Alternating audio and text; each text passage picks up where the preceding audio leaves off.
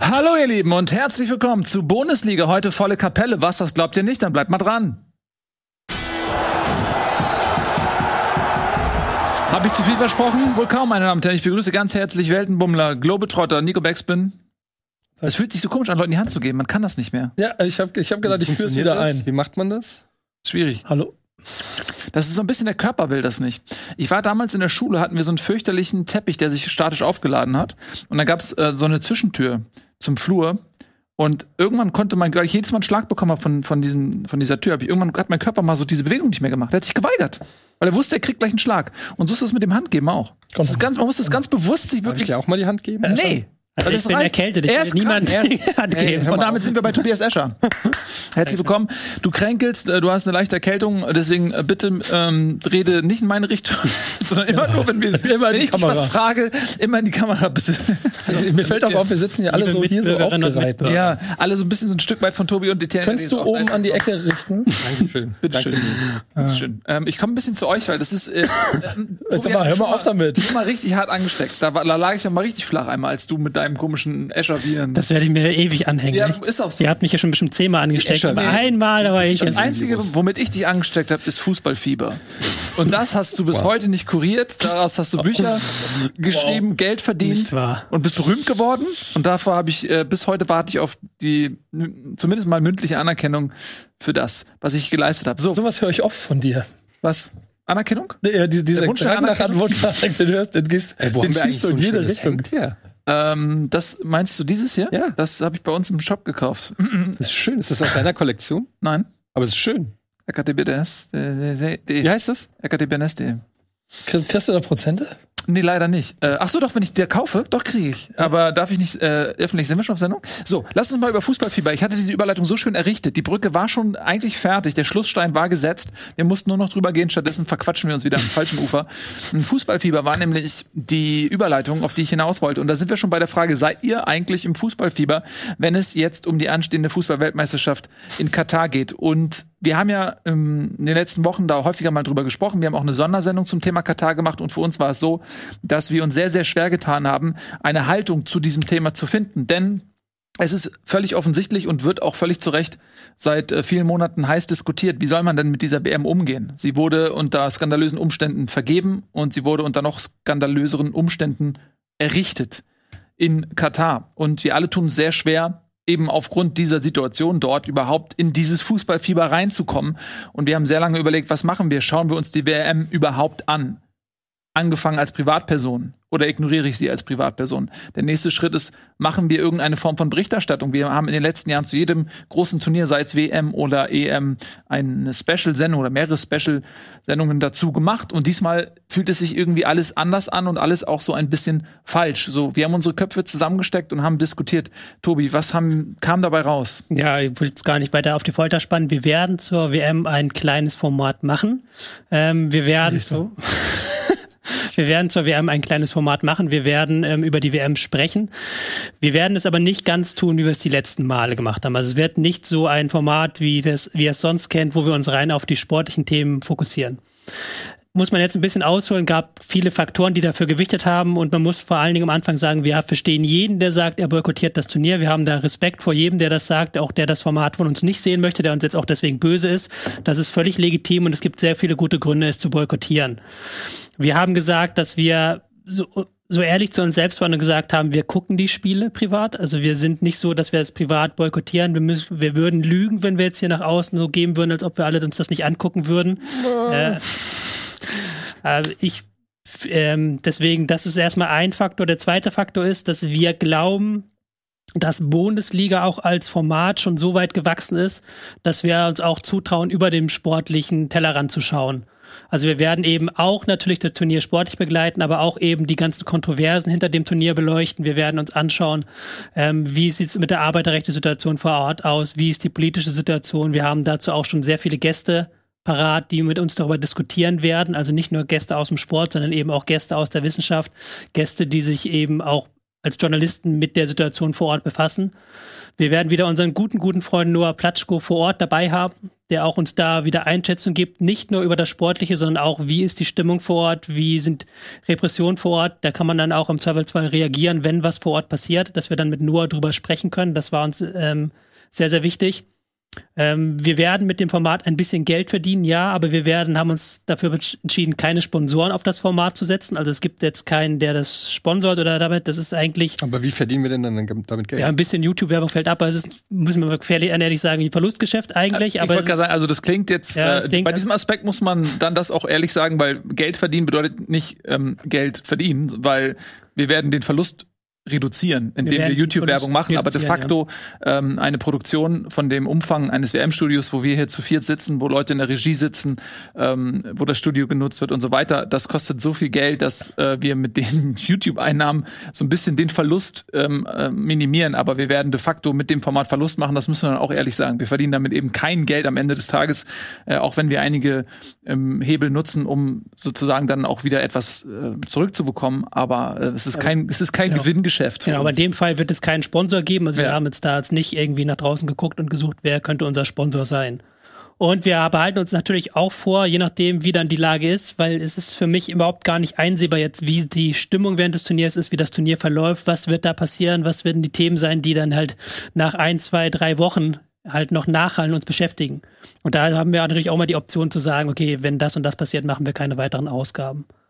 Erstmal ist geplant, dass Deutschland ausscheidet zum Beispiel. ja, War ein. Scherz, es war ein Scherz. Aber erstmal ist geplant, dass wir Keith, halt, Just erstmal ist geplant, dass wir eine Vorschau machen am 18.11. Das werden wir dann auf die Vor WM vorausblicken, aber auch natürlich wieder über weitere Themen reden. Konstantin Eckner, mein alter Spielverlagerung-Kollege, der sich aber auch politisch sehr gut auskennt als jemand, der auch ein abgeschlossenes Studium in der neueren Geschichte hat, sich auch da schon für die BBC zum Beispiel mit befasst hat, wird uns da begleiten. Wir werden ähm, danach, nach den Deutschlandspielen, immer am Tag nach den Deutschlandspielen, eine neue Folge raushauen und dann sehen wir halt, wie es dann läuft mit Viertelfinale, Achtelfinale, Halbfinale, je nachdem. Und wie gesagt, ihr könnt gerne in euren Kommentaren eure Meinung dazu abgeben. Ähm, bitte versucht nicht beleidigend zu werden, aber das wisst ihr ja alle. Also daher alles cool. Und wir haben auch Verständnis dafür für jeden, der sagt, der geht den Weg mit uns nicht mit. Wir haben uns entschieden, diesen Weg zu gehen und ich glaube, wir stehen da auch alle hinter. Und das war das, was wir einmal kurz sagen wollten. Gut. Vielen Dank. Danke, Tobias Escher. Du bist Escher, meine Vielen Dank. Diplomatie. Muss ich jetzt alle WM-Spiele gucken oder was? Du bist quasi von uns jetzt äh, dazu gezwungen, dass du sie alle guckst. Wenn du sie nicht guckst, dann gibt's es auf dem Deckel. Mit, Freude, mit gucken. Freude? Nein, die, Nee, die Freude nicht. Emotion, äh, was wir können Tobi nicht dazu zwingen, Freude zu empfinden. Spielt, da, Daran- spielt die Eintracht da? Du kannst ja Eintracht-Spieler, du bist unser Eintracht-Beauftragter. Du kannst die Ein Spiele mit Eintracht-Beteiligung. Brille gucken. Spielt Japan? Ja, Mhm. gegen Deutschland sogar. Ich gucke mir die mit Werder-Beteiligung an. Da ist nicht viel. Hm, Füllkrug, gut. Wissen wir noch nicht. Wissen wir noch nicht. Ja, da werden wir dann drüber sprechen. Der Kader wird am Donnerstag endgültig bekannt gegeben. Wir haben im Vorfeld spekuliert, da hat sich jetzt ein bisschen was getan. Timo Werner fällt leider für die Weltmeisterschaft aus. Das heißt, in der Offensive wird ein Platz frei. Wird es ein Mukoko werden oder wird es ein Füllkrug werden? Ich bin großer Mukoko-Fan. Äh, nicht beide.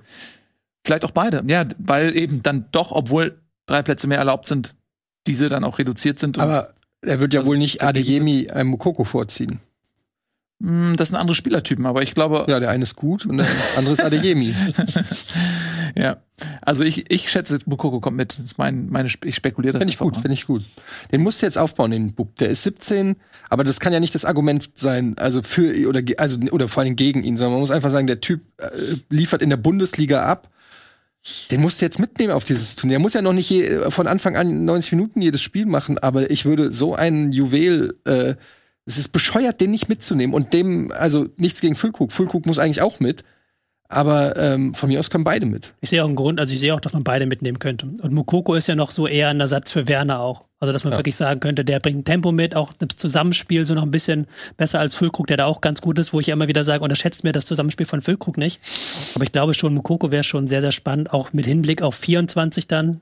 WM, äh, EM Ja. im eigenen Land, dann auch wieder auf die nächsten WMs. Genau. Deswegen, und vor allem, Mukoko hat was, das hat ein Timo Werner nicht. Timo Werner, klar, der ist feilschnell, der hat kluge Laufwege, der äh, reißt auch Lücken, öffnet. Charakter.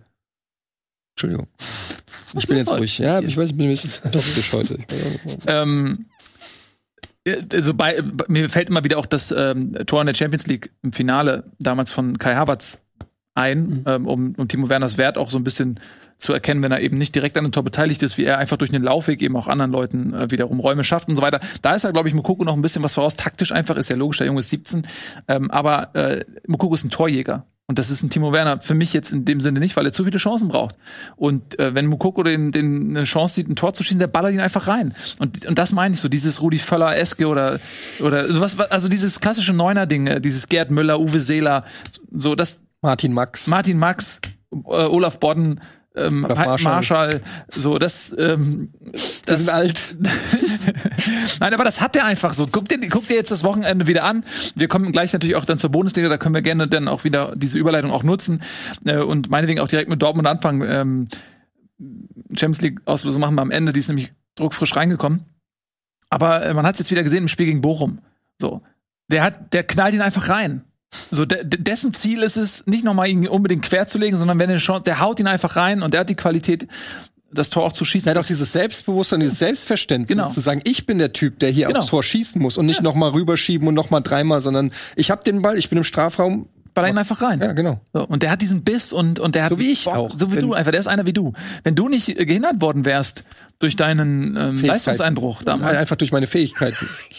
ich hätte Am, jetzt am meisten haben mich meine Fähigkeiten an der Karriere, an der Fußballkarriere gehindert. ja. Alles andere war da. Die Aber dann im Grunde ist es eigentlich nur eine Sache, die zwischen dir und den Triumphen stand. Die Mentalität und die Jetzt sind dann doch Fähigkeiten. mehrere Sachen. Das waren die einzigen Sachen, die dazwischen standen. Ja. Erzählen.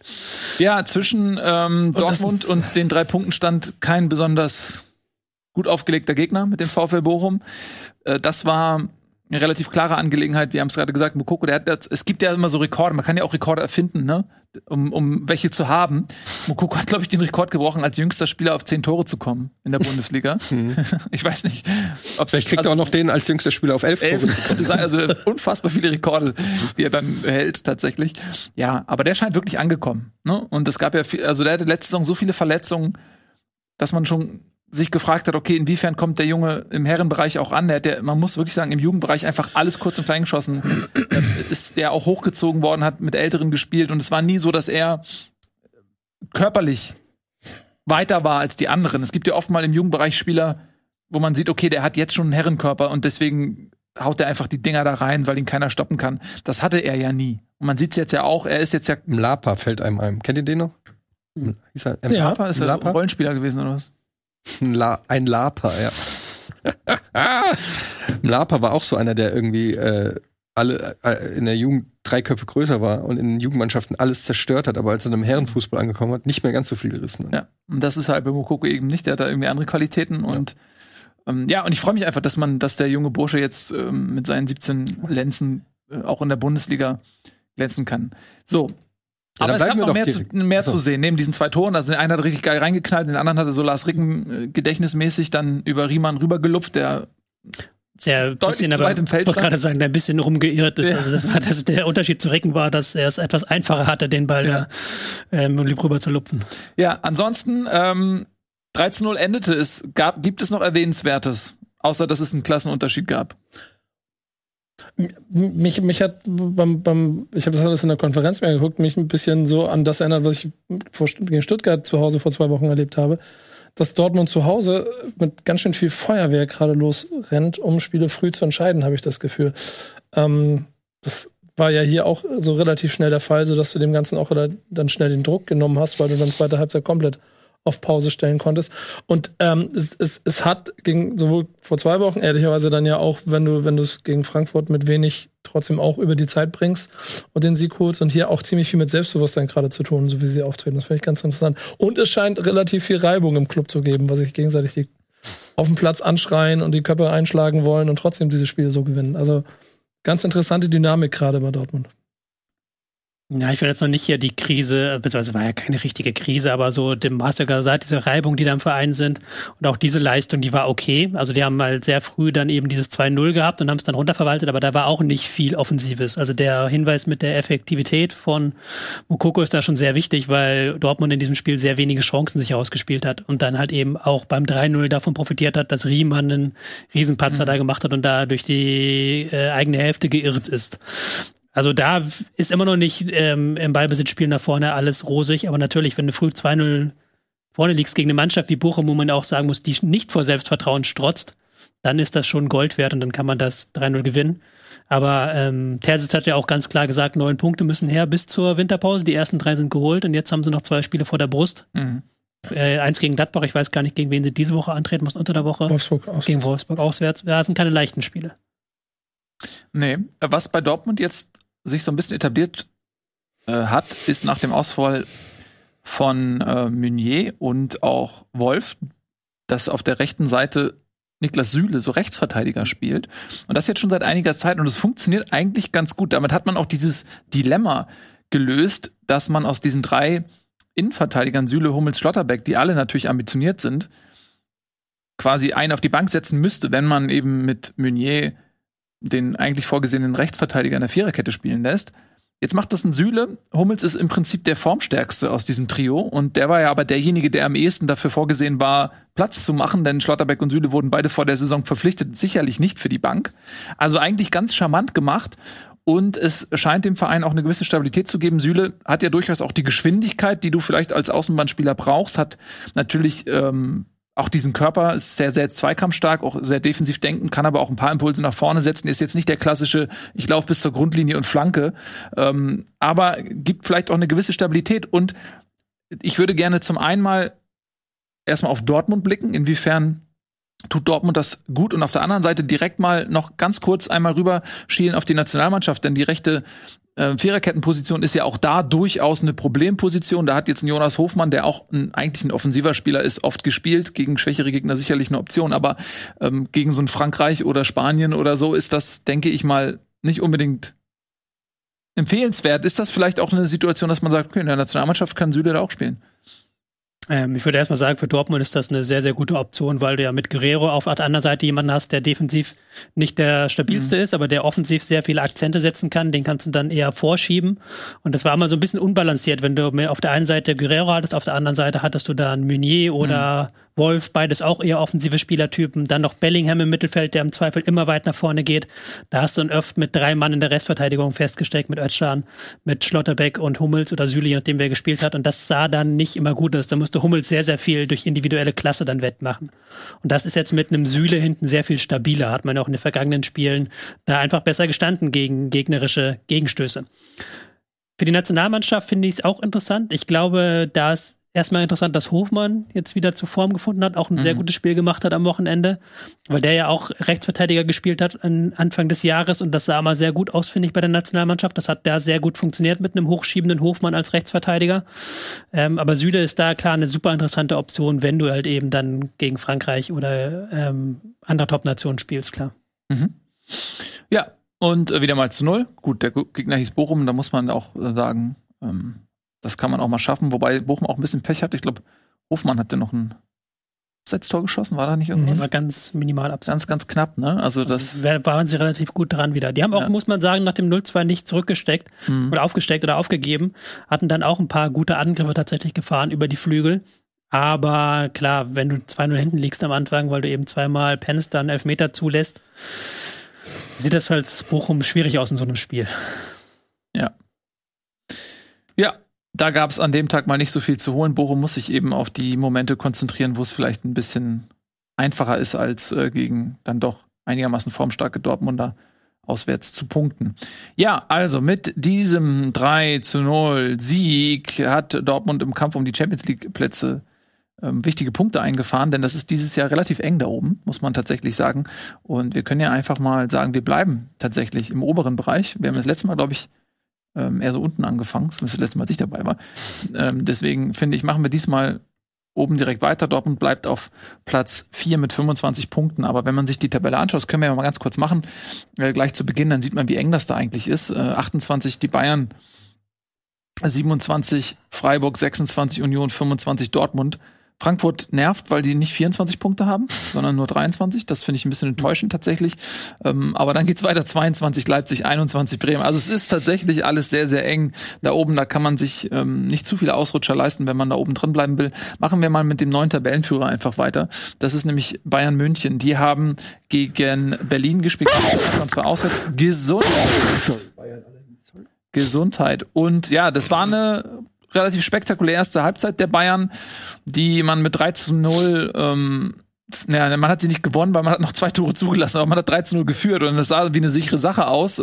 Man hat so ein bisschen immer noch die Hertha aus der letzten Saison vor Augen und die Bayern, wenn sie Bock haben und ins Rollen kommen und dann steht es 3-0 und man denkt, okay, das wird übel ausgehen für Berlin und dann sind sie aber noch mal zurückgekommen, haben noch vor der Pause auf 2 zu 3 gestellt und dann wurde es dann doch noch mal ein bisschen enger, ne? Ja, also war dann in der ersten Halbzeit waren die Bayern gar nicht so überlegen, sondern halt wirklich effizient. Mhm. Berlin hat da wirklich gut auf die Konter gelauert, hat dann immer auf den Flügel geguckt, dass sie dann den ersten Pass direkt rausspielen und dann mit Luke Bakio Selke vorne ins Tempo reinkommen. Und da äh, musste auch äh, Bayern zwei, dreimal wirklich in höchster Not retten. Also das war wirklich gar nicht so eindeutig, dieses 3-0. Und dass es dann 3-2 stand, war dann eher der ersten Halbzeit angemessen. In der zweiten konnten sie es dann halt bis auf ein, zwei Kleinigkeiten besser runterverwalten, hatten dann äh, besseren Zugriff und haben auch besser das, äh, die Konter der Hartaner abgewürgt, eben mit der Führung im Rücken. Aber das war halt, das Ergebnis spiegelt schon so halbwegs den Spielverlauf wieder, weil die Bayern waren in der ersten Halbzeit nicht unbedingt überlegen. Mhm. Ja, kann man so sagen. Äh, Musiala wieder getroffen, Choupo-Moting zweimal getroffen. Und bei letzterem muss man feststellen, das ist fast schon unheimlich. Äh, das wirkt so ein bisschen äh, wie einprogrammiertes Momentum, so FIFA-like, weil der trifft einfach alles gerade. Insbesondere das zweite Tor, da grätscht er so rein und er trifft den Ball ja eigentlich gar nicht. Aber mit dem rechten Bein, was eigentlich ja nur so zu, aus Stabilitätsgründen noch vorhanden war, knallt er ihm so gegen das Schienbein und äh, rollt ins Tor. Das sind so Dinger, das klingt jetzt wirklich total abgetroschen, aber wenn du einen Lauf hast, dann gehen solche Dinger rein. Na, es ist ja so. ähm, und der macht gerade im Moment in seinem dann doch betagten Alter Lewandowski so ein bisschen vergessen und da dann auch noch mal die Frage, inwiefern ist es dann jetzt so der dritte Frühling von Choupo-Moting und inwiefern ist es einfach dann doch das Fehlen eines Lewandowskis, der durch die Person Choupo-Moting am ehesten kompensiert werden kann, sodass er eben auch jetzt in dieses Vakuum schlüpft und sehr davon profitiert, dass auch die Abläufe und so weiter ja noch vorhanden sind für so einen Lewandowski-esken Spieler. Ähm, oder inwiefern ist es wirklich Choupo-Moting, wenn man sagt, okay, pass auf, der mit seiner Erfahrung ähm, und mit seiner Klasse macht ja. er das einfach auch selbst. Ich macht mir erstmal Hoffnung, weil ich ja im selben Alter wie er bin. Vielleicht kriege ich auch noch mal einen zweiten. Ich weiß nicht, was mit euch los ist. So, ihr müsst euch lösen, glaube ich, von dem, von dem Gedanken, dass ihr eine Fußballerkarriere in euch habt. Hast du uns, weißt woran das, ich meine, hast du uns ja Meter gesehen? Also, weißt du, woran das liegt? Also, sie sind in so einem Alter, wo sie diesen, diesen Bruch ja. mit der Vergangenheit noch nicht so mhm. ganz hinbekommen haben. Dieses Verdrängen von äh, älter werden. Das sind so Symptome. Ihr ja, müsst, dieses, wenn man, wenn man irgendwann erkennt, äh, man, man lebt ja eine gewisse Zeit in dem Glauben, ach, ich, hab, ich kann alles noch erreichen, so ich mache erstmal das und gucke. Und dann wacht man irgendwann auf und merkt, shit, warte mal. So, ich bin über den Gipfel hinaus, ich rutsche mhm. einfach gerade ohne dass ich von irgendwas gebremst werde, rutsche ich durch einfach den Hang Richtung Tod. Dem Gipfel hinaus. aber, aber ja. Ich hatte das, als Lars Recken dieses Tor damals gemacht hat, hatte mhm. ich das Gefühl so, okay. Ich möchte hier noch einmal für das Protokoll bemerken, dass ja. zwischen euch und mir noch ein paar Jährchen sind. Also ich darf legitimerweise in diesem Ding sein und darf legitimerweise sagen, Schuppermuting ist in meinem Alter, weil er es nämlich ist, tatsächlich. Also und hättest und würdest noch und so. Ja, ja, das kann, ich kann diese hättest und würdest. Der deutsche Hasebe. Guck mal, gehört übrigens, das, dieses Symptom gehört auch zu, zu ja, das, das erstmal andere verteilen und wir, ich kann ja, ich kann das noch. Ja. Du bist, ich hab, Tobi, ich hab, Tobi, Tobi, ich hole dich ab, du wirst trotzdem nicht mehr Bundesliga spielen. Das habe ich auch gar nicht gemeint, aber dass man noch mal so einen zweiten Frühling haben kann. Wie auch du wirst keinen zweiten Frühling mehr haben. was man tut. So. Ähm, du bist doch im ersten. Hm. Nee, Gut, aber zurück. ist egal, so Chupomoting, mhm. der, der ist einfach momentan erstens in herausragender Form. Also mhm. er wirklich, was er macht, gelingt, wie du es gerade auch gesagt hast, so bei diesem zweiten Tor, wo der halt vielleicht normalerweise kläglich vorbeigehen würde oder halt nicht ins Tor gehen würde, den er dann noch irgendwie dann reinbekommt. Das ist einfach so eine Phase, wo halt alles gelingt. Und du hast auch bei Dribblings ganz häufig, wo er bei ihm ja lange Jahre immer so Hit oder Miss war. Also mhm. er war halt immer, das können Schalke und Mainz-Fans von früher besingen, dass du auf ein erfolgreiches Dribbling hast immer zwei Dinger, wo du gedacht hast, warum spielst du den Ball nicht früher ab einfach. So, das hat er erst nicht mehr so drin, aber momentan funktioniert das auch alles. Aber das Bayern-Spiel kommt ihm auch sehr entgegen. Musiala kommt ihm sehr entgegen, mhm. halt, dass er da wirklich vorne Zuspiele bekommt, dass sie halt durch Zentrum angreifen und er nicht nur Flanken, hohe Flanken verwerten muss, sondern auch wirklich durch Zentrum angreifen. Er darf seine mitspielenden Fähigkeiten zeigen. Da muss man halt auch sagen, hat er in den letzten Jahren sehr, sehr viele Fortschritte gemacht. Also er ist halt ein ganz anderer Spielertyp als früher. Ja. So von der Entwicklung her fast so eine Art Ronaldo-Entwicklung genommen. Weil Ronaldo hat ja auch irgendwann mal so als ja. Dribbler angefangen Auf und dann Außen er und, und dann jetzt genau und dann mhm. aus dem Außen mit Tempo und jetzt ist er halt im im Zentrum dann angekommen als Stürmer. Und das ist auch so Choupo-Moting. Nicht ganz mit, nicht so ganz so viel Körperlichkeit, noch ein bisschen mehr, äh, ein bisschen filigraner vielleicht, das Filigrane sich erhalten hat, aber da hat er auch eine enorme Entwicklung gemacht und hat sich dann komplett neu erfunden, aber das jetzt auch schon seit mehreren Jahren. Und jetzt kann das halt erstmals bei den Bayern über mehrere Spiele hinweg zeigen, was er halt ihm vorher wegen Lewandowski vergönnt war. Mhm. Ich finde auch, dass das dem Bayern-Spiel insofern gut tut, dass du jemanden hast, der mal einen Ball ein bisschen hält. Wenn du sonst nur so schnelle Spieler hast. macht das auch. Wer?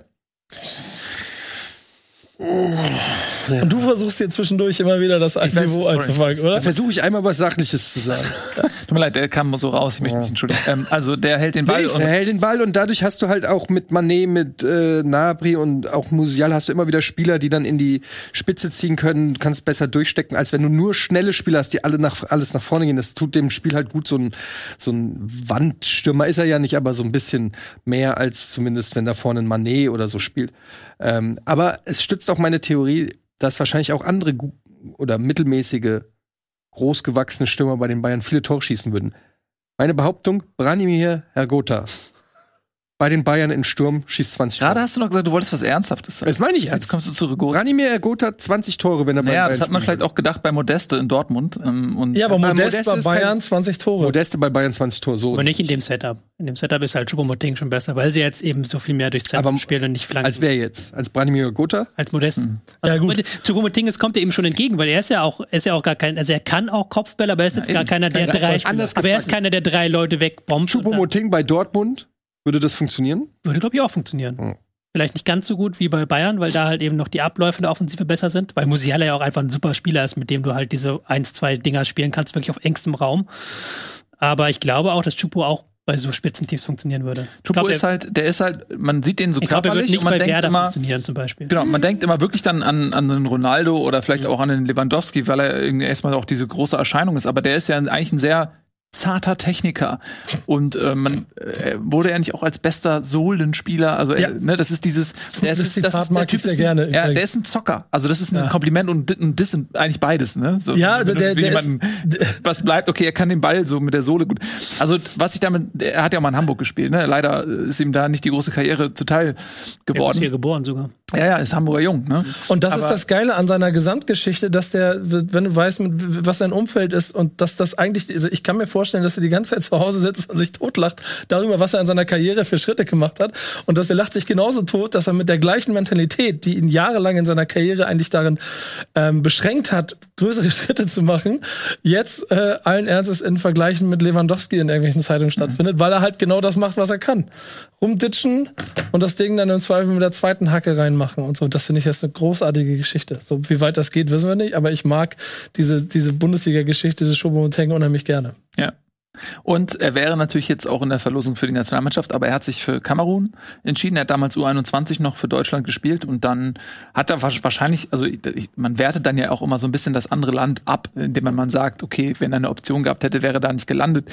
Ähm, von daher weiß ich nicht genau, wie so seine Identifikation tatsächlich ist, aber wenn er früher in seiner Karriere eine Perspektive gesehen hätte, kann ich mir vorstellen, dass er vielleicht auch ähm, sich für Deutschland entschieden hätte. Erstaunlich. Wen gab's denn damals, weshalb er gesagt hat, an dem komme ich nicht vorbei? War das noch Miro Klose? Ja, Du weißt es ja nie. Es kann auch sein, dass er gesagt hat, das ist mein Heimatland. Da, Ja, ja, witzig, das weißt du ja nie. Aber Ja. damals, Aber man kann die sportliche Perspektive kann man schon er hat ja auch versuchen WM objektiv schon. Ja. äh, hat ja auch zu bewerten, aber für Kamerun hat er eben auch die Möglichkeit gehabt, eben WM zu spielen. Deswegen, also das meinte ich, man, man wertet dann immer das andere Land so ein bisschen ab, wenn man so sagt, ja, wenn er hier eine Perspektive gehabt hätte, hätte er für Deutschland gespielt, das weiß man ja eben nicht. Ähm, ne? Sp- Sportlich war in der Zeit halt auch, wo er diese Entscheidung getroffen hat, irgendwo beim HSV Mainz. So. Ja, ja, und Stoke war dann in England, also er, erst mit dem Wechsel so. zu Paris, wo man schon dachte, okay, das ist What schon echt, ein Ja. großer Sprung jetzt. Äh, ähm, da hat er natürlich auch in der Champions League damals, ich weiß, gegen wen war das, als er dieses wichtige Tor geschossen hat?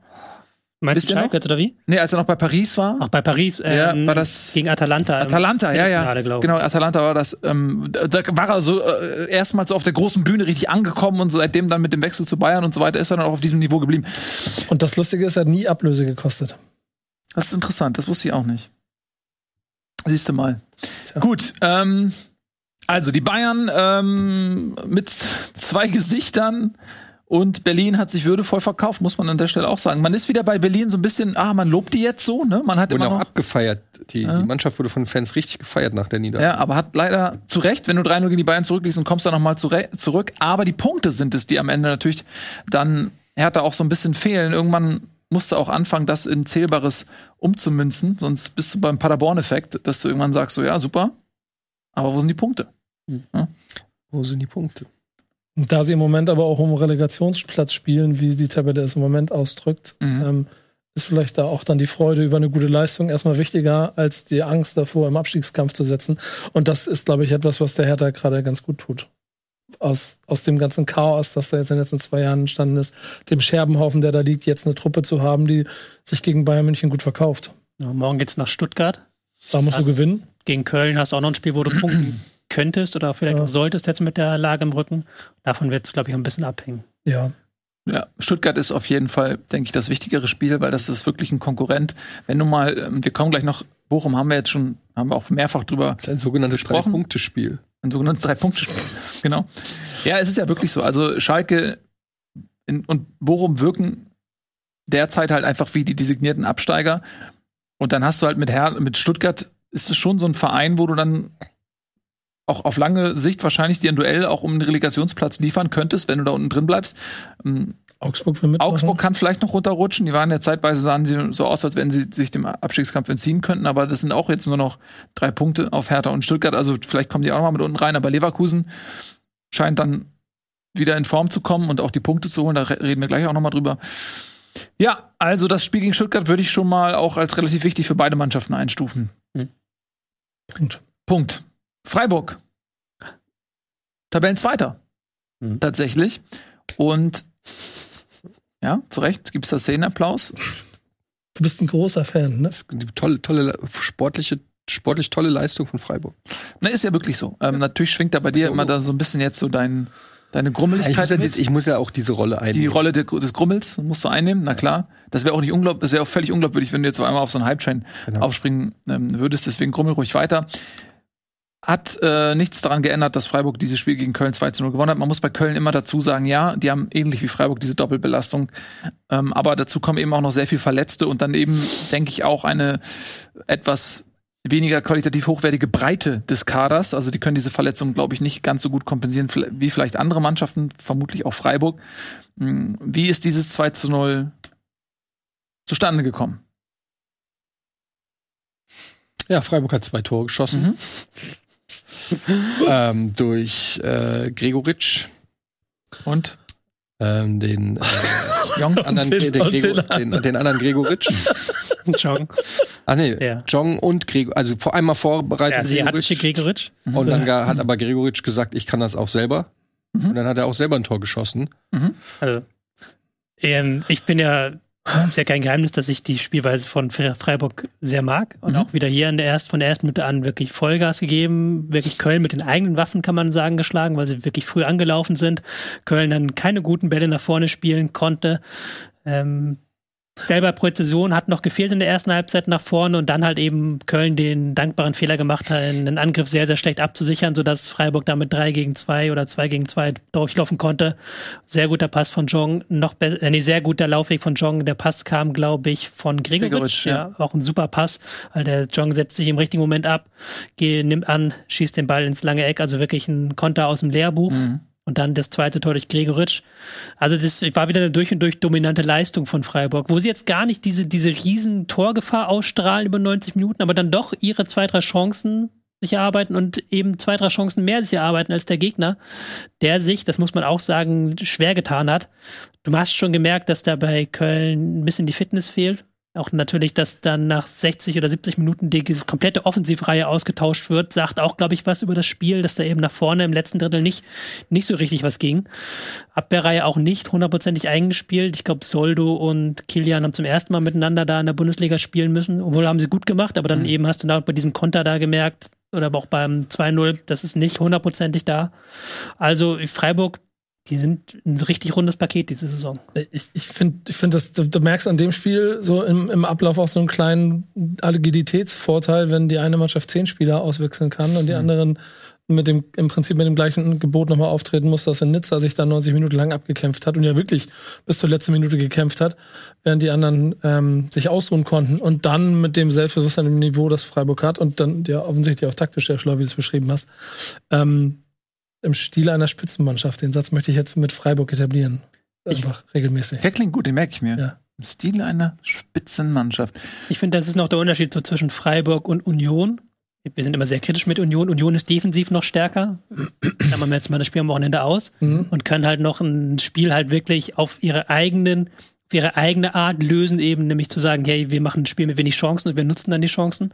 Freiburg finde ich in allen Punkten insgesamt gut. Also Freiburg hat ein gutes Ballbesitzspiel, die haben gutes hohes Pressing, aber auch gut in tiefen Phasen. Also die sind so ein rundes Paket. Klar, manchmal fehlt dann noch die individuelle Klasse, manchmal wollen sie zu viel, aber grundsätzlich ist das eine richtig gereifte Mannschaft. Und ja, ich weiß auch nicht, warum Christian Günther jetzt unter der Woche als einziger gespielt hat.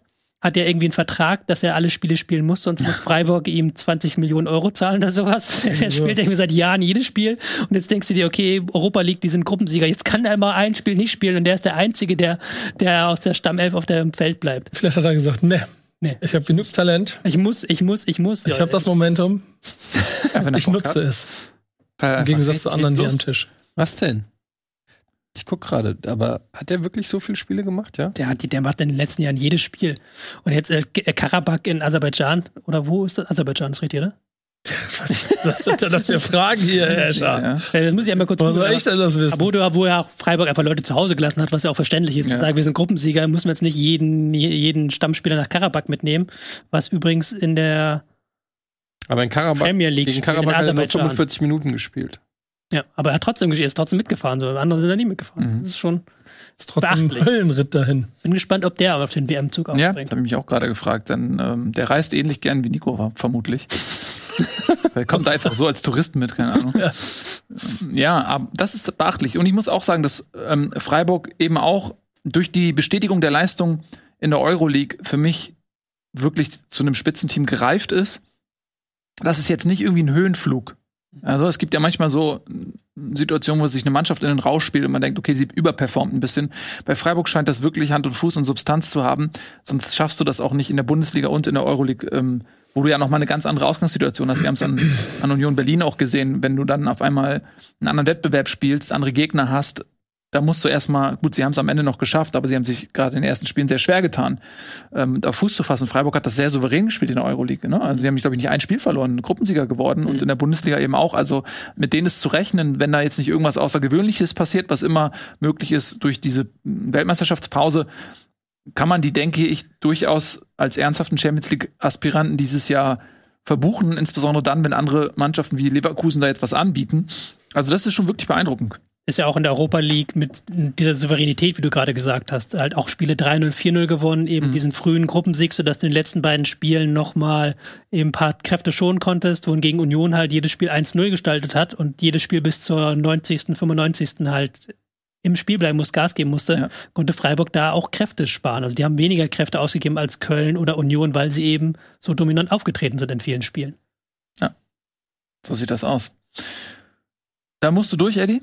Das tut mir leid, aber es könnte durchaus sein, dass sich Frankfurt dieses Jahr mit äh, Freiburg auch um die Champions League streiten muss. Äh, Wir sprechen nachher natürlich noch mal ganz kurz über die Auslosung. Ja, der arme Tobi ist ein bisschen, lass ihn doch mal in Ruhe jetzt. Der ist, der, guck mal, mit dieser, mit dieser Mentalität, ne? Aber ich sag mal lieber Freiburg als Leverkusen und Leipzig. Aber Leipzig ist ja da. Abwarten. Du, direktes Duell jetzt, ne? Weißt du was, was wir nicht wissen? Leipzig gegen Freiburg. Naja, auch noch sind sie nicht auf dem Champions League. Nee, aber jetzt direktes Duell Leipzig gegen Freiburg. Unter der Woche. Da wird's, da, da entscheidet sich, ob Freiburg wirklich eine Spitzenmannschaft ist. Ja. Kann man durchaus so sehen. Finde ich auch. Ja, lass uns einfach die Tabelle dann auch fair behandeln und dann mit Union Berlin weitermachen. Die waren nämlich ja eigentlich mal Tabellenführer. Und die haben jetzt aber gegen das eben von dir erwähnte Leverkusen eine richtige Watschen bekommen. 5 zu 0 hieß es am Ende. Das klingt jetzt sehr, sehr deutlich. Nico, du hebst den Finger, du möchtest direkt was dazu sagen. Nee, ich möchte an dieser Stelle mir mal von Herrn Escher erk- erklären lassen, was da passiert ist, denn ich habe es nicht gesehen. Und ich habe, die haben ja eine Halbzeit lang muss Union Berlin ja genau das gemacht haben, was sie immer machen, das Ding souverän verwalten und den ganzen Bums im Griff haben, haben nicht das 1 zu 0 gemacht, was wahrscheinlich dann irgendwo in der Halbzeit in der Kabine wahrscheinlich zu hysterischen Hühnerhaufen-Situationen beim Verteilen der Getrinkflaschen gesorgt hat. So kann ich, ich kann es mir nicht anders vorstellen. Wie kannst du danach gegen dieses Bayer Leverkusen dir fünf Dinger einschenken lassen? Patsch, patsch, patsch. Aber richtig so. Mit der, Patsch, mit Patsch, der, Patsch ist, glaube ich, schon, wie du es halt am Rückhand. besten beschreiben kannst. Also wirklich Patsch, Patsch, Patsch, weil du dann eben in der ersten Halbzeit ein Spiel hast, was komplett ausgeglichen ist, wieder so ein richtiges Unionsspiel, wo sie es schaffen, äh, Bayer zu bedeutungslosen Ballbesitz im Nirgendwo zu zwingen, haben beide Mannschaften eine Halbchance und ansonsten passiert da in der ersten Halbzeit gar nichts. Und normalerweise geht das nach der Pause 15 Minuten noch so weiter und dann macht Union das 1-0 und dann ist das Ding gegessen. Aber diesmal war es eben so, äh, erste Ecke nach der Pause, das erste Tor für Leverkusen. Und dann hat Leverkusen halt gesagt, Edgy Badge, jetzt setzen wir mal auf Kompaktheit und gucken, dass wir das Tempo reinziehen. Und wenn halt Leverkusen mit diesen Spielern ins Tempo kommt, dann ist das, dann sind die nicht zu halten. das sah schon nach Mismatch aus, manche 1 gegen 1 Kontersituationen Ja, im Laufstil. Genau, also Bakker hat ein sehr, sehr starkes Spiel gemacht, hatte ich ja, noch kritisiert äh, vor ein paar Wochen, aber jetzt hat er wirklich gut gemacht und da halt die beiden Konter auch eingeleitet zum jeweiligen, äh, zum 2-0 und 3-0. Und dann hast du auch gemerkt, dass Union sich nicht wohlfühlt im ganz hohen Pressing. Und das hast du dann beim 4-0 sehr, sehr gut gemerkt, wo sie halt so alibimäßig rausschieben und versuchen früh zu pressen. Und Leverkusen kann das relativ easy mit drei Pässen umspielen. Also die wirklich, die Spieler haben noch Zeit zu gucken, wenn, wenn der Ball kommt, wo spielen sie hin, weil Union da eben nicht handlungsschnell genug ist. Und dann sind sie mit vier, fünf Pässen im gegnerischen Strafraum und da ist dann auch die Gegenwehr nicht so, wie man sie schon mal kannte bei Union. Also wirklich so ein gebrauchter Tag, dieses 0-1 nach dem Standard und dann eiskalt ausgekontert worden. Torwartfehler. Torwartfehler, all- alles dabei, was schieflaufen kann. Und die, wenn du Diaby hast, wenn du dann ähm, Frimpong hast, einen Backer, der dann die Pässe dahin spielt, das ist natürlich schwer zu halten als Gegner. So pumpst du Leverkusen natürlich ein bisschen Selbstbewusstsein in die Brust, dass die jetzt kurz vor, also für diese englische Woche, sich dann, was du ja schon so ein bisschen angedeutet hast, wo ich ehrlicherweise auch die ganze Zeit davon ausgehe, sich irgendwann aus diesem Keller da rausbomben werden und dann zumindest im Mittelfeld überwintern. Ja, ob das jetzt ein Bomben wird oder ein, ein Kraftakt wird, das wird sich zeigen. Also ähm, Und jetzt haben sie mit dem Bomben angefangen. Ja, aber ich, äh, sowas finde ich täuscht eben auch oft hinweg. Die erste Halbzeit war schlecht. Die haben in der ersten Halbzeit eben keine Akzente setzen können gegen Union. Und dann, Tobi jetzt ja gerade gesagt, das 1-0 war eine Ecke. So, da hat Andrich den Fuß, das war auch, also das sah auch fast ein bisschen glücklich aus. Also es war mit Sicherheit nicht so geplant, dass der Ball nach einer Ecke von niemandem weggeköpft wird, sondern wirklich dann sich so weit senken kann innerhalb des Strafraums, dass er äh, Andrich auf den Fuß fällt und er den Fuß richtig äh, in den richtigen Winkel dagegen hält und er dann reingeht. So, und das 2 zu 0, Das was dann kurz danach kam, das war einfach ein Torwartfehler. Da, äh, äh, Union hat eine, eine Ecke, war es, glaube ich, Kedira entscheidet sich, den Ball zurück zu Grill zu spielen, anstatt ihn nochmal irgendwie auf die Außen zu legen, um in der Aktion zu bleiben und Grill vertändelt den Ball. Und daraus kommt das 2 zu 0. So, und dann äh, ist das, was Tobi sagt, dann steht 2-0 nach so zwei Toren, ähm, wo du jetzt nicht sagen kannst, okay, brillant von Leverkusen herausgespielt. Und dann muss natürlich äh, Union was machen, muss die Räume anbieten. Und wenn Leverkusen in eine Situation kommt, und das äh, so oft kommst du als Spitzenmannschaft vielleicht nicht in die Situation, dass sie diese Räume kriegen zu Hause. Ähm, und dann hast du diese schnellen Leute, insbesondere den Diaby. Ja, gut. Und dann, und dann geht's halt irgendwann dahin. Und das ist, glaube ich, aber auch so ein Streichergebnis, was Union sich erlauben kann. Ähm, die Fans haben es auch mit Humor genommen. Die haben dann äh, Always Look on the Bright Side of Life gesungen, ähm, als es klar war, dass es dahin geht. Ich würde das Spiel weder für Union noch für Leverkusen überbewerten. Ich glaube, das 5 zu 0 ist ein bisschen gefährlich, ähm, dass man glaubt, oh, jetzt ist wieder alles gut. Und da möchte ich dir mal eine Frage stellen. Wenn du eine Prognose für Köln gegen Leverkusen mit den Spielen am Wochenende aussprechen müsstest, was würdest du sagen mit dem Leverkusen aus dem Spiel?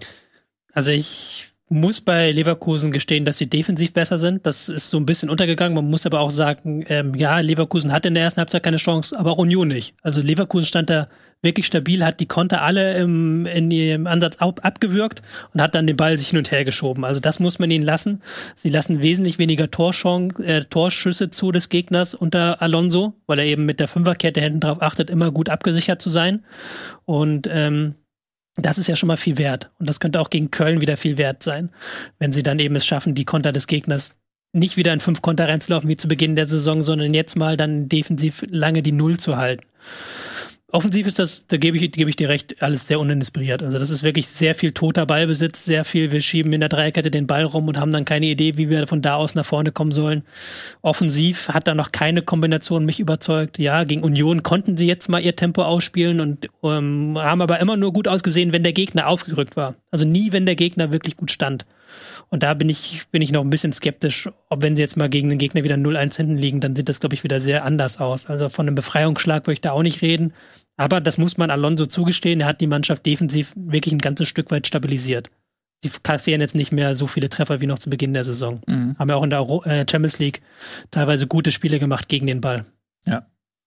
Aber geht in aller Regel auch so ein bisschen zu, äh, auf Kosten der, des Spektakels in der Offensive. Das war jetzt eine, gegen Union natürlich jetzt eine Ausnahme. Bei 5-0 hast du nicht viel zu meckern, muss man auch mal sagen. Aber jetzt auch nicht zu viel kritisieren. Wenn eine Mannschaft, die da unten drin steht, gegen den Tabellenführer 5-0 gewinnt, dann muss man erstmal das Positive auch ähm, quasi ähm, an der, an der Tagesordnung lassen irgendwie und es nicht jetzt wieder mit irgendwelchen negativen ähm, Perspektiven be besudeln zu sehr. Aber ähm, nochmal, also ich würde es jetzt auch nicht so als ähm, den Befreiungsschlag, den Knotenlöser sehen.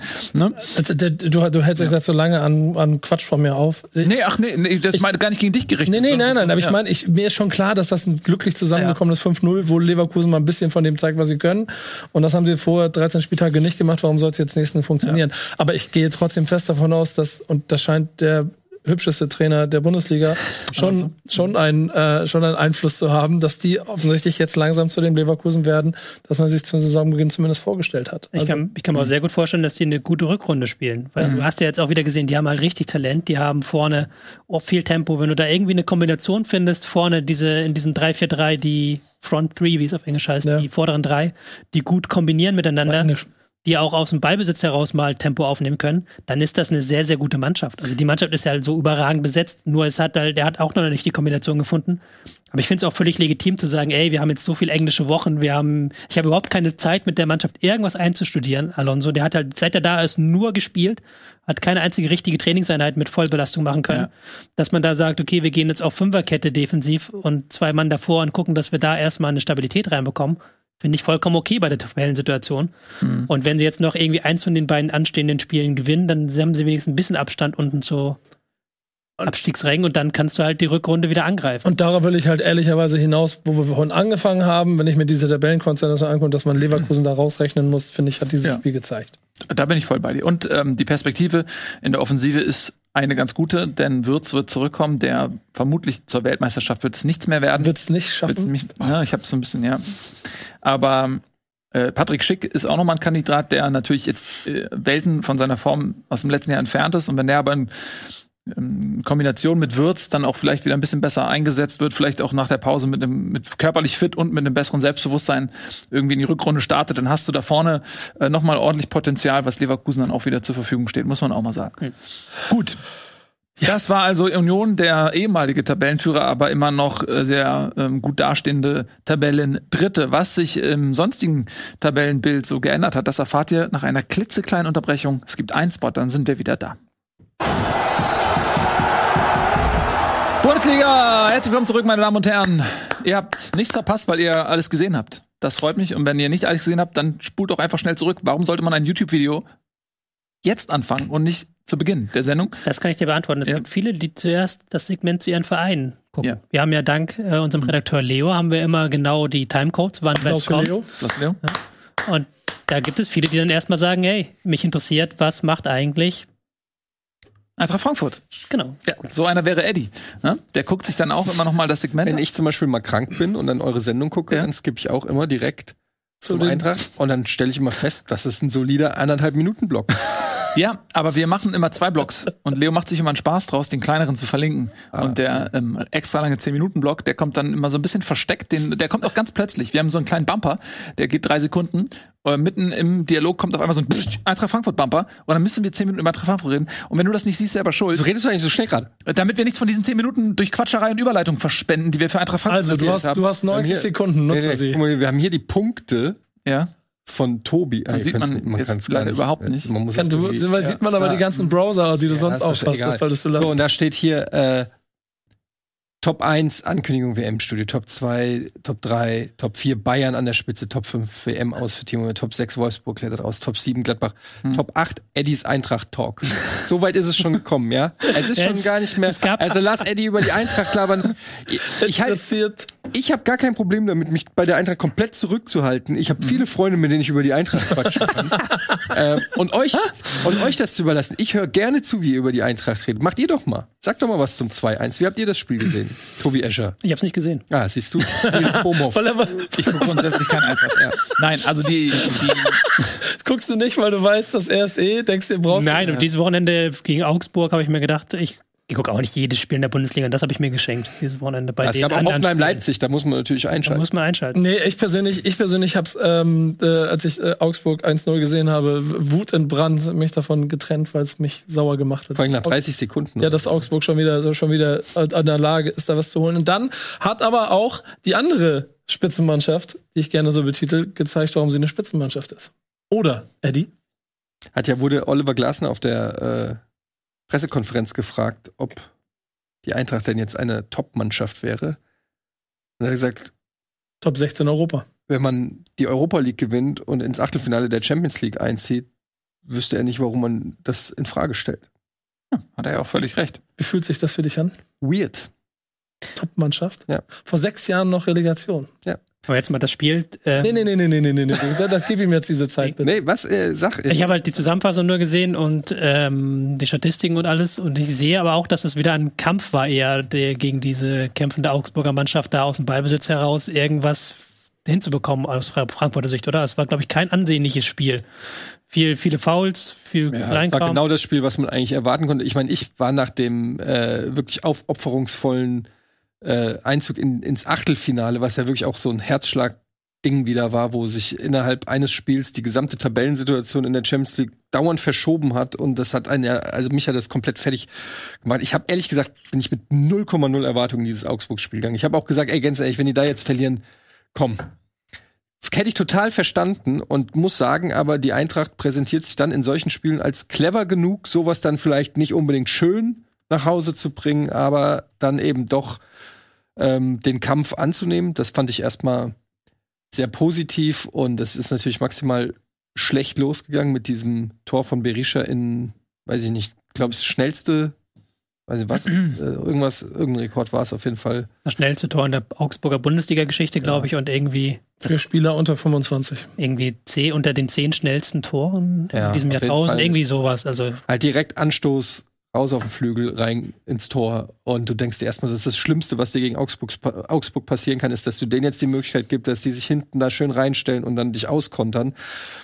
Ähm, aber es war jetzt auch kein, es war jetzt auch kein Schlacht, kein Schlachtfeld. Es gab auch äh, wenig Karten und äh, ähm, die Eintracht hat es dann ähm, gut gemacht durch äh, eine Hereingabe von dem sehr starken Ebimbe, den äh, ich schon äh, nur sage, den sollte man mal sich vormerken. Der ist wirklich sehr, sehr stark, muss ich sagen. Ein, ein sehr, sehr guter Spieler, ein sehr guter Transfer für die Eintracht da. Ähm, Rode Tor geschossen, nachdem er noch Spieler des Mhm. Spiels geworden ist, in, in der Halbzeit in der Champions League.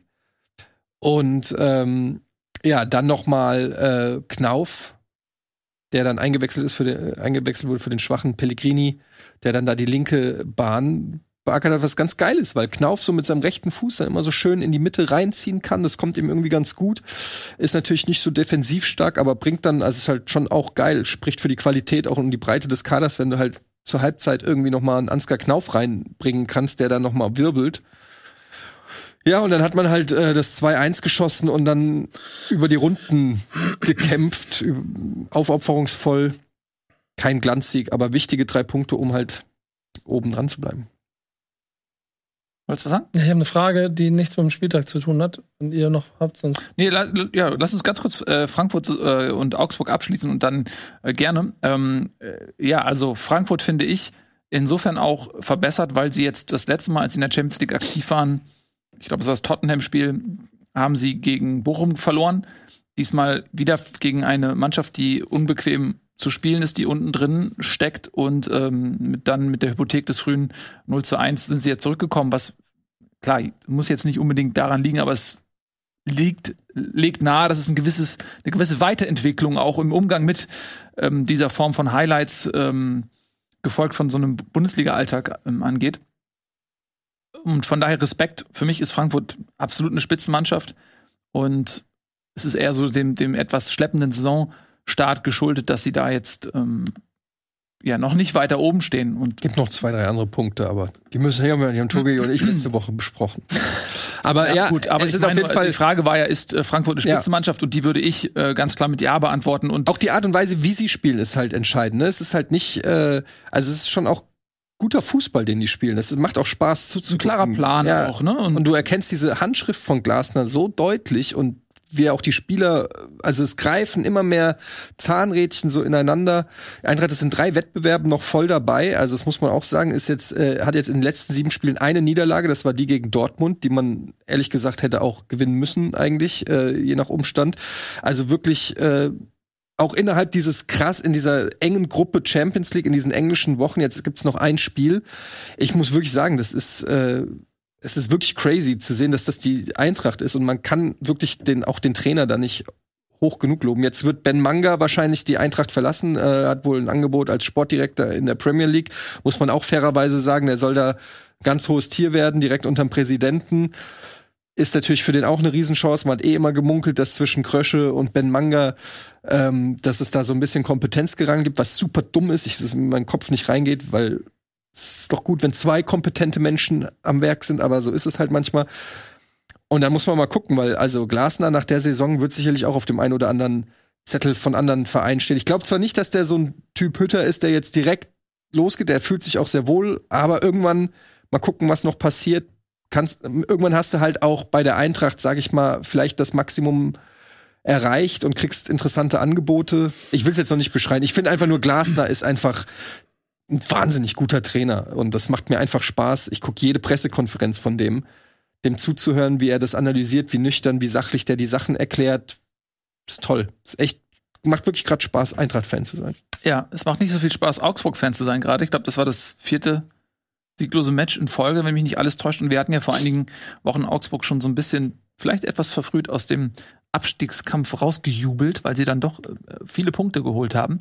Jetzt ähm, sieht es tabellarisch dann doch wieder ein bisschen kritisch aus. Wir haben es zu Beginn der Sendung so ein bisschen angeleuchtet schon. Also Augsburg jetzt mit 14 Punkten auf Platz 13. Und wenn man eben schaut, dass Leverkusen jetzt im Kommen ist, dass Hertha Form verbessert ist, dass Stuttgart jetzt auch nach dem Trainerwechsel vermehrt punktet. Zwar nicht an diesem Wochenende, aber so grundsätzlich haben sie da, was, wie war das aus den ersten vier Pflichtspielen, drei Siege oder irgendwie sowas?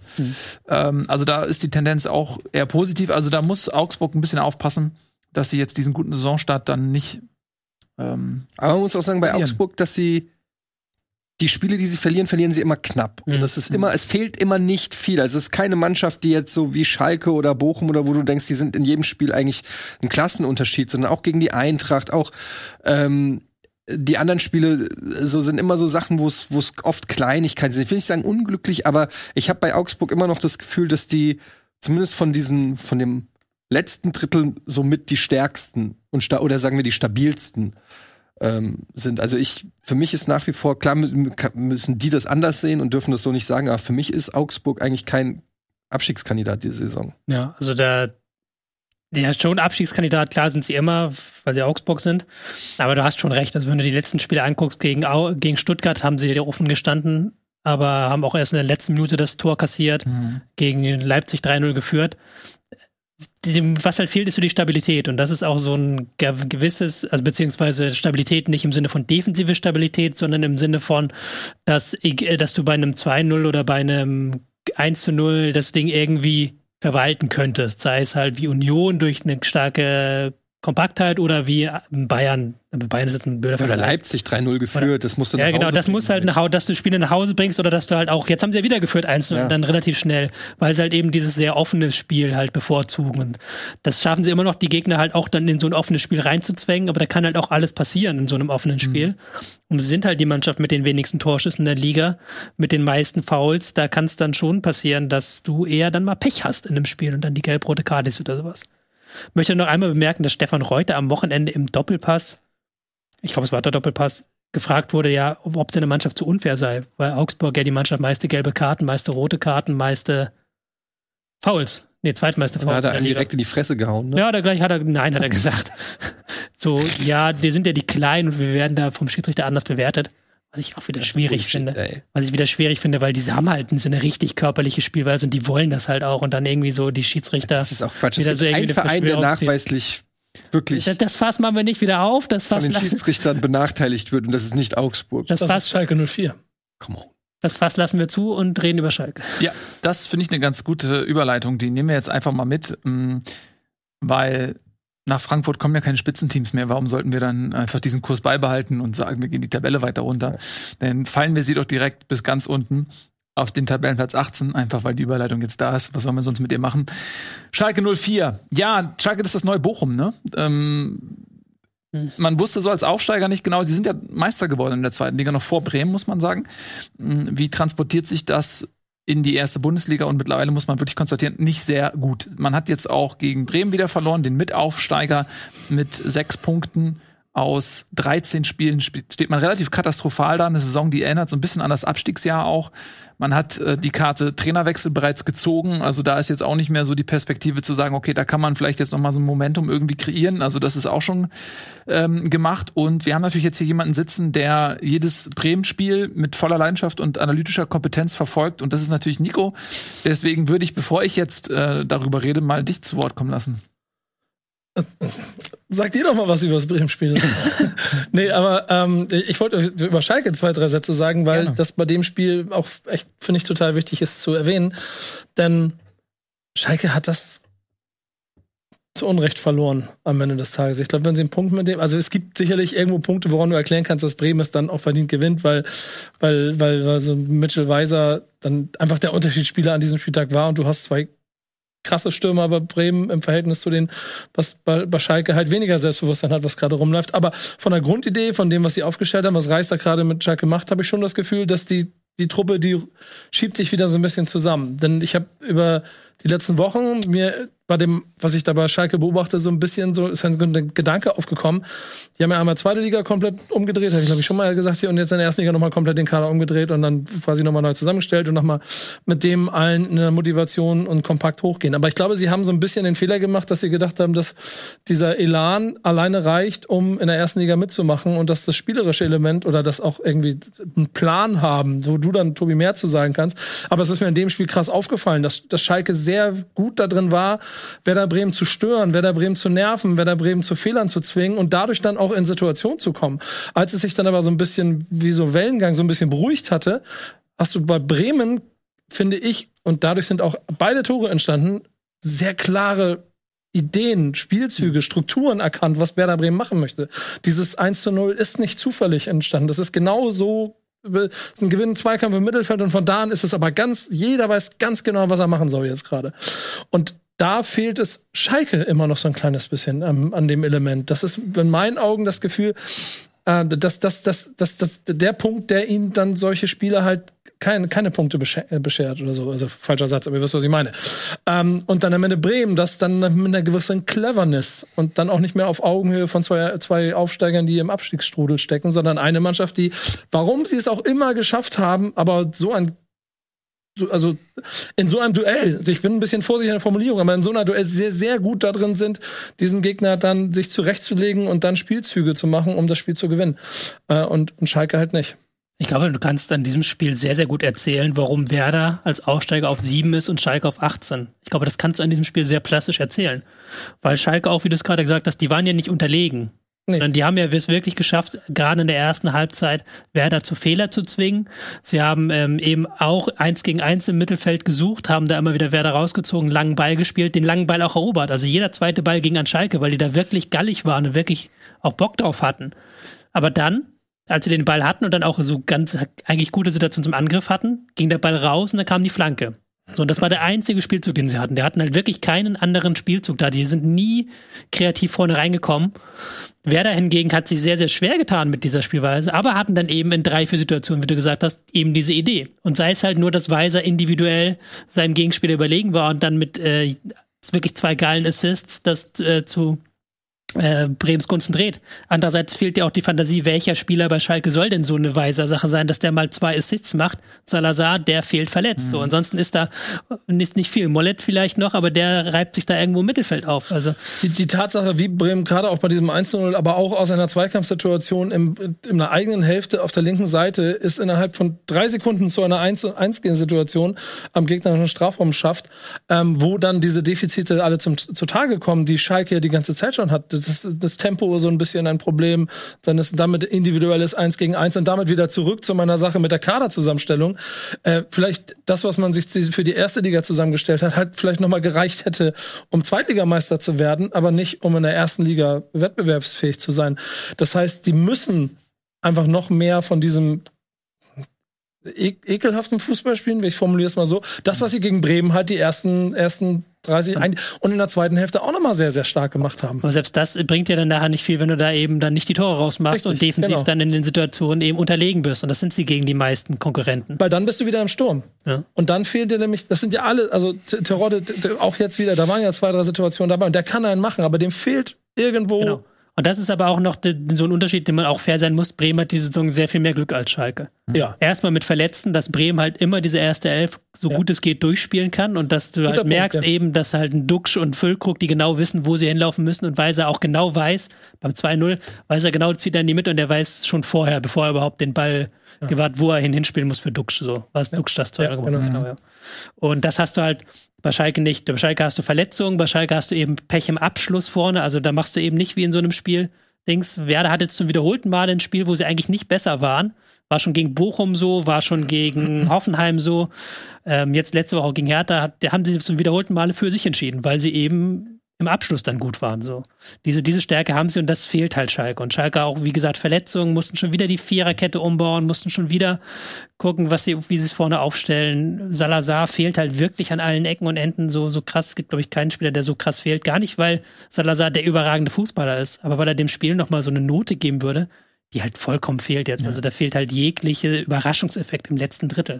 Da ist immer nur Flanke, irgendwie Flanke rein und dann hoffen wir mal, dass der Ball dann bei Terodes Kopf oder Polters Kopf oder Bülters Kopf landet. Ich finde es ich find's halt ein bisschen, bisschen schade zu sehen und macht mir aus Schalker Sicht schon auch ein bisschen Gedanken. Ehrlicherweise dann auch um meinen alten Freund Pillow, der einfach original zwei Tage nicht auf Nachrichten reagiert hat, weil ich glaube, ich, weil er mich nicht beschimpfen oder beleidigen wollte, dafür, dass Werder Bremen dieses Spiel gewonnen hat und er nicht versteht, warum. Ähm, aber das, das, das, sieht, das sieht alles nicht so gut aus. Ich, ich glaube trotzdem, dass Reis gerade der richtige Typ ist, weil ich kriege jetzt in, in den Gesprächen, also in den Interviews danach und in dem, was du so an Informationen drumherum, kriege ich jetzt wieder ein bisschen Gefühl von einem Schalker Kreisel, der sich zusammenrauft und jetzt noch mehr von dem Tugenden Kram macht, den du auf Schalke brauchst, damit das Stadion auch bei der nächsten Niederlage hinter dir steht und dann holst du mal Punkte und dann bist du, versuchst du dich wieder ranzukämpfen. Allein das Sportliche vorne, also und damit hundertprozentig das letzte Drittel und, und fehlende Durchschlagskraft im Sturm. So, das macht mir Sorgen. So, obwohl Bilder ja eigentlich gar Polter alles gar nicht so schlechte Jungs sind. Das, eigentlich müsste es ja reichen für das, was sie machen wollen. Und Terodde ist halt immer noch nicht Bundesliga tauglich, obwohl er eigentlich mehr Pech hat als Unvermögen in Situationen. Aber da sind auch andere Innenverteidiger hinten drin. Ja, gut, das, das auf jeden Fall. Das ja, muss man halt ganz klar sagen, wie halt Stark und Velkovic da sehr viel rausgeköpft haben. Ja. Was bedeutet ein potenzieller Abstieg für Schalke eigentlich? Also zweiter Abstieg innerhalb von zwei Jahren. Also finanziell ist Schalke in, in, einer immens schwierigen Situation und ein äh, zweiter Abstieg würde die natürlich noch dramatisieren und dir gehen natürlich viele Gelder flöten. Ein Jahr zu kompensieren, das hat Bremen zum Beispiel ja auch gemacht. Die waren jetzt auch angespannt in der Abstiegssaison. Ging es auch darum, okay, wie viel Gelder kannst du freimachen, wie viele Spieler musst du verkaufen? Und das Problem ist, dass natürlich Schalke äh, auch immer weniger zu verkaufen hat. Ne? Also, also das Tafelsilber ist natürlich dann irgendwann auch aufgebraucht. Und dann kannst du natürlich in eine Situation kommen, und ich will jetzt nicht vergleichen mit Fürth und Bielefeld, aber du siehst, ähm, Bielefeld war auch zwei Jahre erste Liga.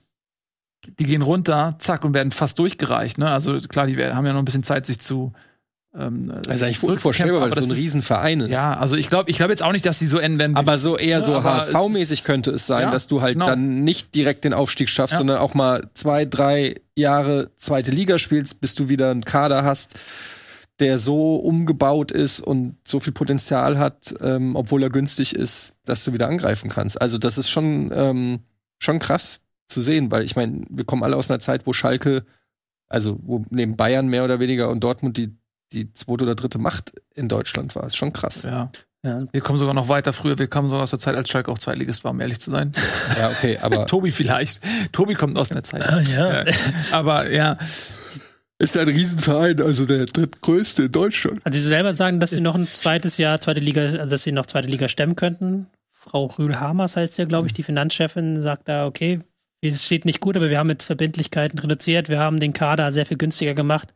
Harit wurde jetzt, glaube ich, auch verkauft, endlich, nachdem er jahrelang noch auf, halb auf der Gehaltsliste stand. ja Marcel Aber das kann sich halt schnell ändern. Du musst halt wirklich sehen, das sind halt 30, 40 Millionen, die dir dann Umsatz einfach fehlen in der zweiten Liga. Aber das ist halt was, was Nils auch gesagt hat. Du hast einen Malik Chow verkauft, du hast einen Kabak verkauft, du hast einen Harit verkauft. Also, wenn du dir jetzt in den Kader guckst, fehlt so ein bisschen die Fantasie, wer hier noch für richtig viel Geld dann.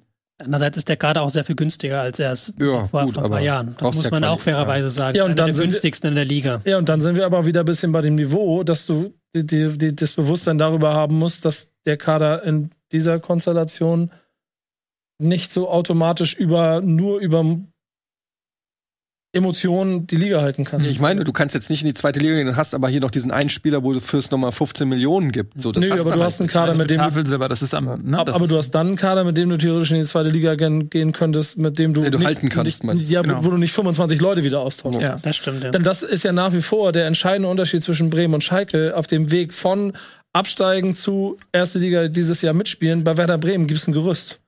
Und davon sind einige da geblieben und, und sind da. Der, der berühmte Sauhaufen, der abgestiegen ist, der jetzt teilweise auf sehr tragenden Positionen auch dafür sorgt, dass es einen Unterschied macht gegen Schalke, wenn Velkovic und Friedl in der Verteidigung stehen. Das sind die gleichen, die also vor zwei Jahren aus der ersten Liga abgestiegen sind. So. Und auch ein Füllkrug und ein ähm, Bittenkurt. Bittenkurt und so. Und die, die stehen alle auf einmal mit dem Schmied, Schmidt. Die, die beiden, die, die euch vielleicht gar nicht so was sagen, aber das sind zwei, die damals schon als Talente galten und die jetzt auf einmal aber ein ganz anderes Selbstbewusstsein auf dem Platz haben und gute Ideen suchen. Plus. Und dann. Sagen die mir was. Ich Ja. kenne jeden Bundesligaspieler. Ist ja, so. genau. Ja, ja, sehr gut. Dann, wie gefallen die beiden dir? Gut. Sehr, Dankeschön.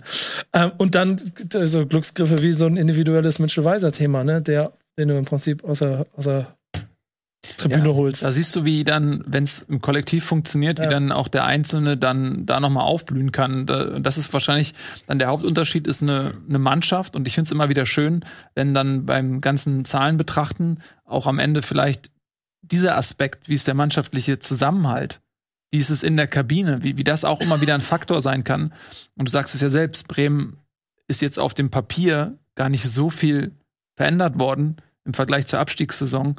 Und also es hätte ein wesentlich krasserer Umbruch sein können, sagen wir mal so. Genau, denn den hat Schalke Ja. gemacht. So, und, und- Schalke hat jetzt aber den Trainer, glaube ich, also macht, sagt mir mein Bauchgefühl gerade, das kann ich nicht mal genau belegen. Mhm. Aber so wie die jetzt hier aufgetreten sind, muss Schalke diese, oder kann ich mich auch nicht.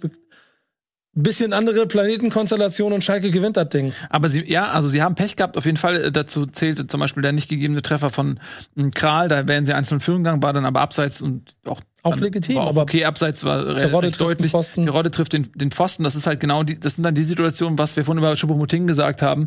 In, äh, irgendwie ist Fußball ja doch ein bisschen spirituell. Dann gehen sie rein und jetzt äh, geht auf einmal der Ball gegen den Pfosten, obwohl Terodde eigentlich ähm, ja der Strafraumstürmer schlechthin war in den letzten Jahren, wenn auch in der zweiten Liga. Aber trotzdem, die Treffsicherheit ist ja ob du jetzt in der zweiten Liga hätte er nicht den Pfosten getroffen, das liegt auch nicht an, daran, dass der Verteidiger jetzt eine bessere Qualität hat oder so. Ähm, und aber Schalke muss ein bisschen aufpassen und du betonst gerade so, dass gewisse Dinge intakt sind, ne, der, das Kämpferherz und so weiter. Und ich finde es auch gut, dass die Schalker äh, Fans das dann auch sehen, ne? Und diese, diese klassischen Mentalitäten, die auf Schalke eben was zählen und dann nicht ein Bruch mit der Mannschaft passiert, wie es vielleicht in der Abstiegssaison oder auch davor gewesen ist, sondern man, man weiß jetzt, okay, wie hat man das einzuschätzen? Dennoch ist es sportlich sehr prekär, weil die zehren jetzt eben auch noch von dieser Anfangseuphorie, sage ich mal, des Trainerwechsels, ne? Also dass, dass ein neuer Trainer noch mal was bewegt und ein bisschen Schwung reinbringt und so. Ähm, und wenn dann die Ergebnisse trotzdem nicht kommen, dann kann es sein, dass du relativ schnell auch in so eine Ernüchterung reinfällst, wenn du das Gefühl hast, okay, wir haben einfach alles gezogen, was wir haben und wir kommen nicht vom Fleck. Klar, die Verletzten kommen vielleicht irgendwann nach der Pause dann zurück und so weiter. Vielleicht sieht man dann etwas anderes Schalke. Dennoch, es wird verdammt schwer für Schalke, die Klasse zu halten. Ja, 150-prozentig. Äh, da ist auch dieses Spiel jetzt gegen Mainz, das ist dann schon mehr als ein Sechs-Punkte-Spiel, um hier irgendwie schlechte Superlative zu benutzen. Aber wenn du das nicht gewinnst, dann spielst du am letzten Spieltag vor der WM zu Hause gegen Bayern München und falls du dann mit sechs Punkten in eine Winterpause gehst, wenn du davon ausgehst, dass irgendjemand von den anderen noch irgendwo auch nur einen Punkt holt oder zwei Punkte holt, dann hast du.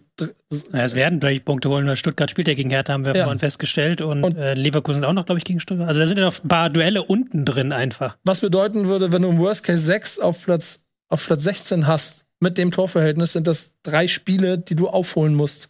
Ja. In den verbleibenden äh, dann 18, Aber 19. Das Wie gesagt, Stuttgart gegen Hertha, Leverkusen gegen Stuttgart, Bochum gegen Augsburg. Also die spielen ja alle unten noch gegeneinander. Also da, die werden ja noch Punkte holen müssen, weil irgendjemand kriegt Punkte da. Aber jetzt, nächst, am Samstag spielen sie erstmal gegen die Bayern. Genau, Ja. das meine ich ja. Schalke jetzt ja, jetzt geht deswegen hat er gegen Mainz gerade. Ja, genau. Deswegen ist das Mainz jetzt das 12-Punkte-Spiel. Wenn, du- wenn du gegen Mainz keine Punkte holst, dann, Kannst du, kannst du planen. dann wird's echt. Aber man hat schon halt den, die haben halt den, schon den Geist von Mainz gerufen auf Schalke. Das Mindset. Das Mindset, ja. Mit der Rettung damals unter Svensson, weil so eine bräuchte man dann. Aber warten wir mal ab. Vielleicht gewinnen sie jetzt auch gegen Mainz und dann sieht es auch ein bisschen wieder anders aus. Ja, das kann man immer sagen, ne? Das finde ich immer so eine, so eine schöne Abmoderation. Oh, und dann, ne? und dann, dann. Boah, wenn man sich auch den Rückrundenstart dann anguckt. Von den Monitor. Das, das Also du hast jetzt am Samstag noch Bayern, dann beginnt die Rückrunde mit Auswärtsspiel in Frankfurt, Ja, Heimspiel Leipzig, Heimspiel Köln, immerhin zwei Heimspiele. Gladbach, Wolfsburg, Union. Also Schalke. Mal gucken, ob sich da im Winter noch was tut. Vielleicht auf dem Transfermarkt. Ja. Sie haben gesagt, sie haben das äh, auch zu den Tarifmillionen, die jetzt reingekommen sind, wovon am Ende dreieinhalb auch nur überbleiben. Und davon sagen sie, nee, wir können nicht alles in Transfers stecken. Da siehst du, wo du aufgestellt bist. Du kannst nur, und deswegen ist meine ganze Rede rund um Mentalität. Und das ist etwas, was Schalke 04 ist, zwar, also steile These von mir aus, aber eigentlich nicht. Schalke 04 ist Zweitligameister geworden durch das Publikum. Weil die denen geholfen haben, gegen eine damals spielerisch besseren FC St. Pauli dieses Ding zu drehen und zu gewinnen. Zum Beispiel. Dadurch haben sie Punkte geholt. Und Schalke 04 hat in meinen Augen, so wie ich die, Leu- die Jungs, die, die Leute da jetzt und auch vor allen Dingen durch Pillow, das alles drumherum kennengelernt habe, die brauchen das. Da gibt's dann keine sportliche Erklärung, warum du drei Punkte gegen Leipzig holst. Das ist scheißegal, aber wenn du es schaffst, dass da elf Leute auf dem Platz stehen und 50, 60.000 in, der- in, in der Halle, dann wird, ist, ist das der Schlüssel. Mit einem Coach, der die die ganze Zeit auf Büskens Manier über den Platz prügelt, damit sie irgendwie Punkte holen. Ansonsten wird's echt eng. Tjup. Gut. Bremen auf Platz 7. Die Überraschung der Saison. Beste, bestes Ergebnis seit zehn Jahren. Ja, und, ich, und ich rechne mir nur aus, wie viel Abstand wir auf den 16. Ja, das hast äh, du dir auch verdient über die letzten Jahre, dass du einen gewissen Pessimismus auch beibehältst, aber mit 21 Punkten aus 13 Spielen irgendwann wird es auch albern werden, solange die Deichstube nicht irgendwann schreibt, der Klassenhalt ist gesichert, ist alles gut. Da muss man ein bisschen aufpassen. Ansonsten läuft's. Das werden die, glaube ich, nie wieder machen. Ja. So, lasst uns mal, wenn wir jetzt schon da unten angekommen sind, mal dann von unten wieder ein bisschen Richtung nach oben, denn viel weiter nach unten geht's ja nicht. Bochum haben wir schon. Äh, Stuttgart ist unsere nächste Station. Der VfB OWOW, könnte man vielleicht auch sagen, hatten das Freitagsspiel gegen Gladbach. Das ging mit 3 zu 1 verloren. Nehmen wir mal an, Tobi, du wärst jetzt Noah. Äh, wie zerknirscht würden wir dich jetzt antreffen? Der hat mir auch schon wieder geschrieben während des Spiels. also klar, der war auch nicht begeistert von dem Spiel. Wobei Stuttgart war nicht so unterlegen, würde ich jetzt sagen. Hm. Ähm, ich habe es eher aus Gladbacher Sicht so ein bisschen geguckt. Ich habe mir die erste Halbzeit angeguckt und da hat man ein bisschen auf Gladbach geachtet, weil die ja jetzt aus drei Niederlagen, drei Pflichtspielniederlagen am Stück kamen, mit dem Pokal aus eingerechnet. Und die dann in diesem Spiel wieder mal eine gewisse Dominanz ausgestrahlt haben und auch ein äh, paar wirklich schöne Angriffe gezeigt haben aus dem Ballbesitzspiel heraus. Ähm, haben dann Player sehr gut eingebunden auf links, haben dann da sehr viel gemacht. Und ich finde, das macht einen Unterschied, ob Hofmann dabei ist oder nicht. Weil Hofmann, der bringt nochmal so einen richtigen Zug zum Tor mit, der geht halt immer den Weg in den Strafraum rein, der holt sich den Ball im Zweifelsfall an der Mittellinie ab, aber dann sofort nach vorne, der hat so ein richtig geiles Raumgefühl. Und das hat äh, so in den letzten Wochen ein bisschen gefehlt. Dann funktioniert das auch wieder besser mit diesem Kone, Weigel, Kramer Mittelfeld. Wenn du dann eben hast einen Player auf links und Hofmann auf rechts, wo du von beiden weißt, die haben so ein Radar Richtung Tor. Und das hat mir gut gefallen auf Gladbacher Sicht. Stuttgarter Sicht kann ich gar nicht so viel sagen. Mhm. sind im Spiel drin geblieben mit dem schönen Tor von Thomas. Aber auch da weiß ich noch nicht, in welche Richtung sich das entwickelt, was jetzt der Fußball unter Wimmer ist. Ich habe das Gefühl, dass sie ein bisschen sauberer spielen, ein bisschen sauberer das ähm, auch im Ballbesitz spielen. Aber auch da ist die Frage, wie das sich weiterentwickelt und wie das dann weiterkommt. Ähm, sie hatten so ein, zwei gute Szenen noch führig, der da immer ein bisschen zu lange gezögert hat. Ähm, dann war so die Schusschance vorbei, aber es gab auch schon wieder so nach vorne auch so ein paar Optionen noch, um mal wieder reinzukommen. Ähm, ja, hat am Ende nicht gereicht. Es ist natürlich auch, wenn äh, Gladbach ist auch diese Saison wieder, hat auch so zwei Gesichter. Ne? Ähm, und du weißt auch nicht genau, was du kriegst, wenn du gegen Gladbach spielst. Entweder du kriegst so ein 1 zu 5 da gegen Frankfurt oder du kriegst so, was war das, 4-0 gegen Leipzig oder was? Ne? Diese beiden Spiele direkt nacheinander folgten. Ähm, ja, diesmal haben sie wieder 1-3. Äh, haben sie wieder ihr gutes Gesicht gezeigt, ne? So ein bisschen wie Hoffenheim, so finde ich Gladbach. So, die deuten immer mal wieder Qualität an und dann denkst du eigentlich, ja, haben eigentlich alles, was, was so eine Mannschaft braucht, um, um anzuklopfen, aber irgendwie kriegen sie es nicht konstant hin, das abzurufen. Man muss aber auch sagen, dass, ja, ich stimme dir zu, zu, Tobi, dass diese Verletzung von Jonas Hofmann ist für Gladbach eigentlich nicht wirklich zu kompensieren. Er ist schon ein Unterschiedsspieler. Ähm, aber der sind ja oben dran, ne? Also mal gucken meine, allein der Laufweg halt zum, der war halt so system, äh, symptomatisch, finde ich, für das, was zuletzt gefehlt hat. Dass er da immer im Strafraum ist. Player spielt den Ball auch dann relativ blind rein, hatte ich das Gefühl. Aber Hofmann ist halt eben vom Mittelkreis durchgelaufen und ist dann am 16er, kann die dann abnehmen und mhm. reinmachen. Mhm. So, das ist halt der Hofmann-Effekt. Ja, der nicht umsonst spielt er auch in der Nationalmannschaft eine große Rolle. Er ist ja eigentlich so ein Spieler, wo man denkt, ah, okay, ich meine, die Offensive in Deutschland ist so krass besetzt. Ähm, gut, er hat jetzt meistens dann eher so die rechte defensive Seite besetzt, also jetzt nicht irgendwie einen Sané oder Nabri verdrängt, ähm, aber dass der Bundestrainer da in ihm so eine wichtige zentrale Figur sieht, das ähm, kommt ja auch nicht von ungefähr. Also der hat sich wirklich auch gut entwickelt. So, auch so ein bisschen wie, wie Choupo-Moting, ne? Auch so zu Beginn seiner Karriere, er war ja in Dortmund. Und da hat das nicht ganz gereicht zu der Zeit, hatte Dortmund vielleicht auch noch einen anderen Kader. Das war auch noch sehr jung, ne? War noch sehr jung und ähm, ist dann einen Umweg gegangen, Schritte quasi vielleicht einen Schritt zurückgegangen, ja. Ähm, und ähm, jetzt ist er wirklich auf dem Höhepunkt seiner Karriere.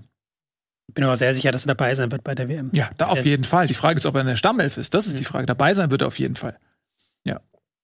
Ja, auch, man muss ja auch sagen, der war ja auch lange jetzt verletzt und dann auch so zurückzukommen, so schnell, dann wieder raus. Ich meine, bei Reus klappt das nicht so gut. Also ja, es ist nicht immer eins zu eins zu vergleichen. Nee, natürlich, aber ich, ich ne? meine nur, das ist nicht selbstverständlich, ja. dass jemand nach einer Verletzung direkt wieder zack gleich beißt und äh, der wirkte ja schon sehr spritzig. Also mhm. ja. ich finde bei Gladbach noch ganz interessant und vielleicht könnt ihr was dazu sagen, dass ja nach dem ganzen Chaos, ja, komm ran, nach dem ganzen Chaos in der Sommerpause ein Gefühl von kurz vor, alles bricht auseinander, weil du von jedem namhaften Stürmer im Kader hörst, dass er irgendwo oder Spieler, dass er woanders eventuell hingehen sollte, wenn du dir die Aufstellung durchliest, sind sie alle da hm. und sind auch da geblieben. Das wird Gründe haben. Ich weiß nicht, ob die vielleicht auch im Trainer zu suchen sind äh, oder dann doch auch im, im, im Führungsstab drumherum. Aber es wirkte nach ein bisschen Untergangsstimmung jetzt wie, okay, das ist jetzt das gleiche Gladbach, was die letzten Jahre auch viel Spaß gemacht hat mit einem Trainer, der noch wieder mehr versteht, wie er die individuell einsetzen muss, plus halt so extra Punkte wie Unterschiedsspieler. Und Tyram trifft die ganze Zeit, das lerne ich bei Kickbase, weil der gibt mir sehr viele Punkte. das ist dann das i-Tüpfelchen. Ähm, die haben halt nicht den einfachen Weg gewählt. Die haben ja auch gesagt, ja, wir wollen wieder mehr Ballbesitz, wir wollen ein bisschen von diesem Rose-Hütter-Fußball weg, der in den letzten zwei Jahren da war, der nicht so auf diesen Kader gepasst hat. Der Kader ist ja auch relativ alt, muss man dazu sagen. Also da auch dann Spieler, die vielleicht, wo man das Gefühl hatte, die sind eigentlich schon über den Zenit drüber. Aber jetzt hat sich so langsam eine Elf gefunden, aber das ist natürlich auch volatil, weil wenn du dann eben 1-0 hinten liegst und dann gucken musst, dass du das machst und dann immer die Absicherung im Auge behalten, das ist halt durchaus schwerer umzusetzen, als zu sagen, wir gehen irgendwie auf Kompaktheit und Konter. Also das ist schon ein Weg, der braucht. Und da haben sie jetzt auch noch mit der Winterpause eine Chance, da noch weitere Schritte machen zu können. So sieht das aus. Gut, also Gladbach, Mittelfeld, achter Platz, 19 Punkte. Äh, Europa fest im Blick, aber auch noch nicht ganz in der festen Hand. Und Stuttgart, wie gesagt, ganz weit unten drin auf dem Relegationsplatz, äh, muss weiter kämpfen. Wir springen in einem Panthersprung bis Platz 11 und reden mal über den VfL Wolfsburg. Hm. Was? Ja, das Ja, war so ein okay. bisschen, ja, die haben nämlich 13-0 in Mainz gewonnen. Ja, ähm, tue ich, tue ich Wolfsburg Unrecht, wenn ich behaupte, das ist ein bisschen zu hoch, dieses 13-0. Also es ist halt wirklich, wir, wir wir kommen, ey, sind, glaube ich, schon kommen so rüber wie Wolfsburg-Hater, weil wir jede Ja. Woche, die gewinnen halt hier seit Wochen und haben jetzt irgendwie sieben, seit, haben ja seit Wochen nicht mehr verloren und jetzt 4-0, 3-0 hintereinander und schon wieder sitzt man hier und sagt, naja, aber eigentlich waren die ja gar nicht so gut. Eigentlich hätten die schon nach einer halben Stunde 2-0 hinten liegen müssen, weil Mainz da wirklich wie die Feuerwehr angefangen hat und die hinten reingedrückt hat und äh, Wolfsburg da wirklich nichts zustande bekommen hat. Und dann ist Patrick Wimmer da und Maxi Arnold ist da mit einem tollen Freistoßtor.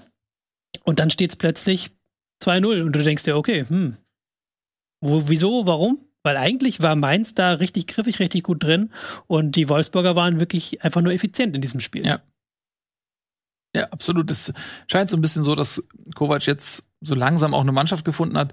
Er hat natürlich auch in Wolfsburg also erstmal unglaublich viele Spieler gehabt zu Beginn der Saison, dann viele Verletzte. Man musste erstmal gucken, okay, ähm, äh, Kruse, dieses Theater und so weiter. Also der musste eine ganze Weile, glaube ich, eine Mannschaft suchen, die er dann auch spielen lassen möchte. Ein Paulo Ottavio ist zwischendurch zurückgekommen, der war sehr, sehr lange raus, äh, der jetzt irgendwie die linke Seite dort ähm, besetzt. Äh, Wimmer ist immer wieder raus gewesen, der ja auch mit vielen, auch eine gute Vorbereitung gespielt hat in Wolfsburg und auch mit viel Vorschusslorbeeren aus Bielefeld kam, der immer wieder verletzt war, zurückgeworfen wurde, der jetzt so langsam reinkommt, auch das Tor gemacht hat.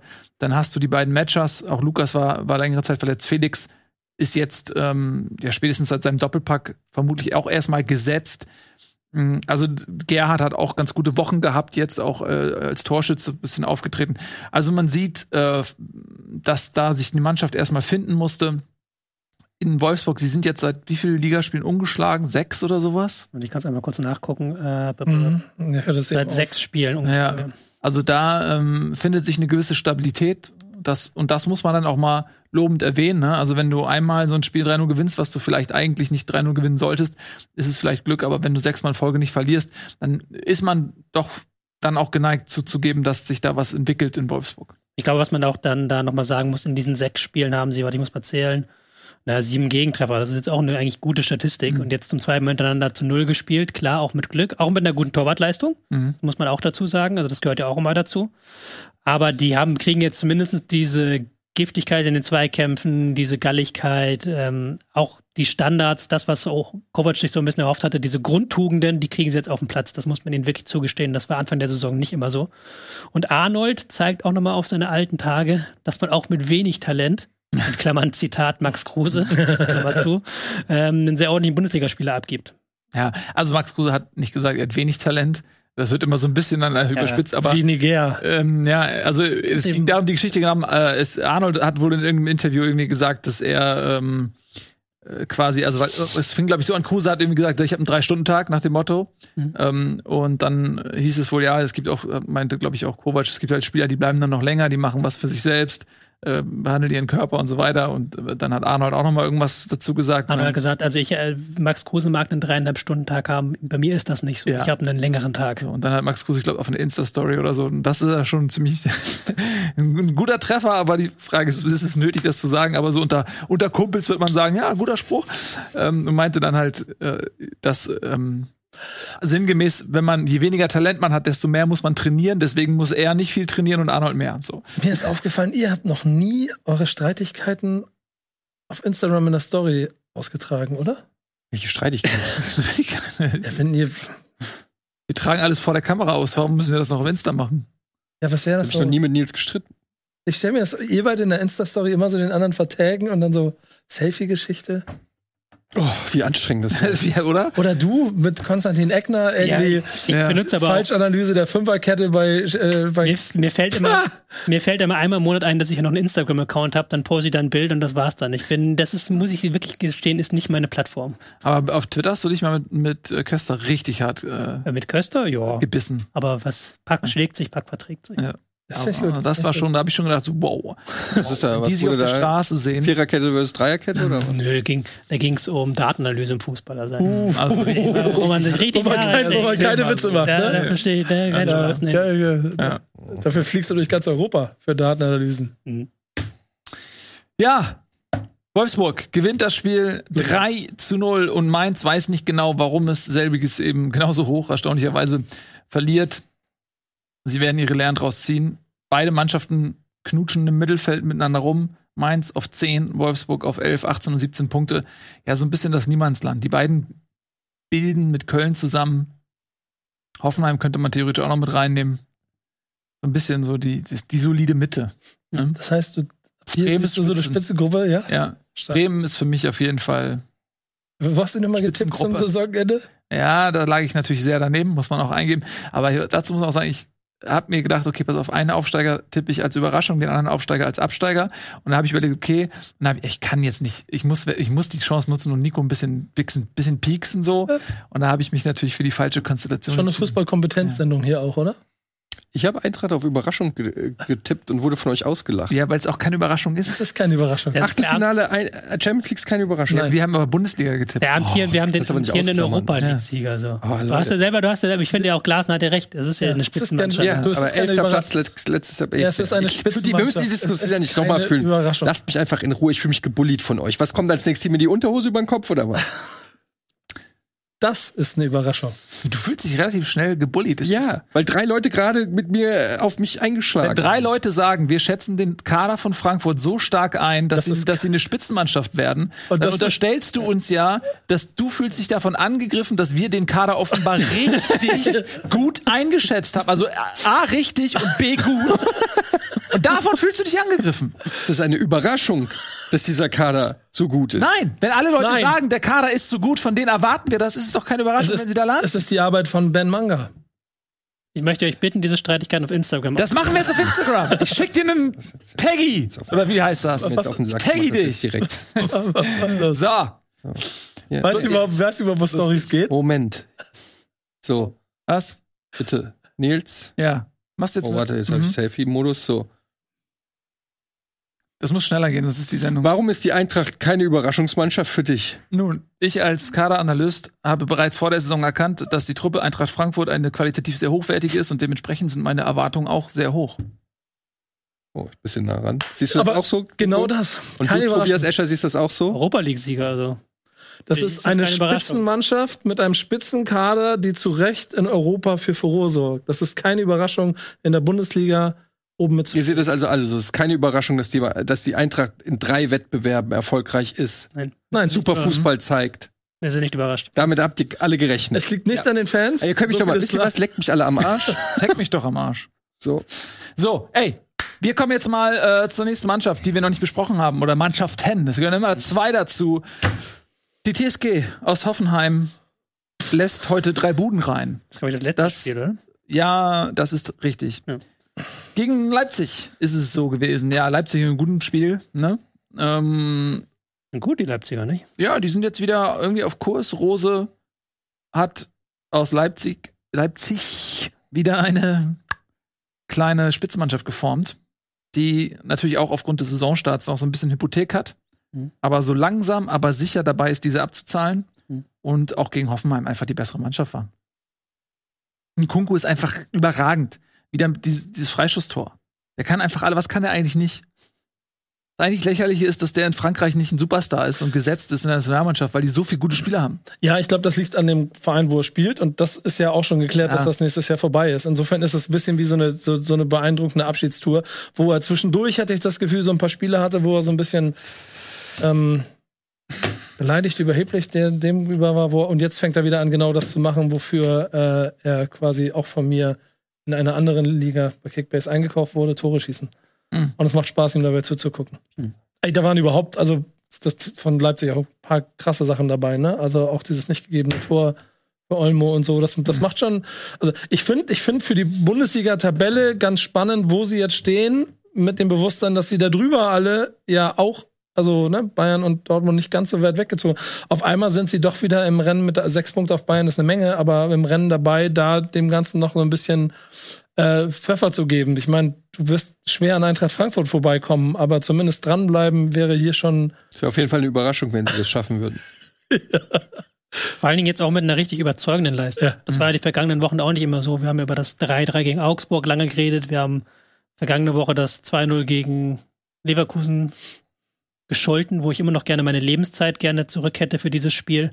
Aber jetzt gegen ähm, Hoffenheim eine dominante Leistung, viel Ballbesitz gegen ein sehr passives Hoffenheim und haben es dann aber auch auseinandergespielt bekommen. Eben mit einem Olmo, der wieder da ist, der wieder Zauber mit seinem Zauberfuß auch ein schönes Tor geschossen hat. Schoboslai, der sich mhm. ähm, unter dem neuen Trainer wirklich für höhere Aufgaben auch empfohlen hat.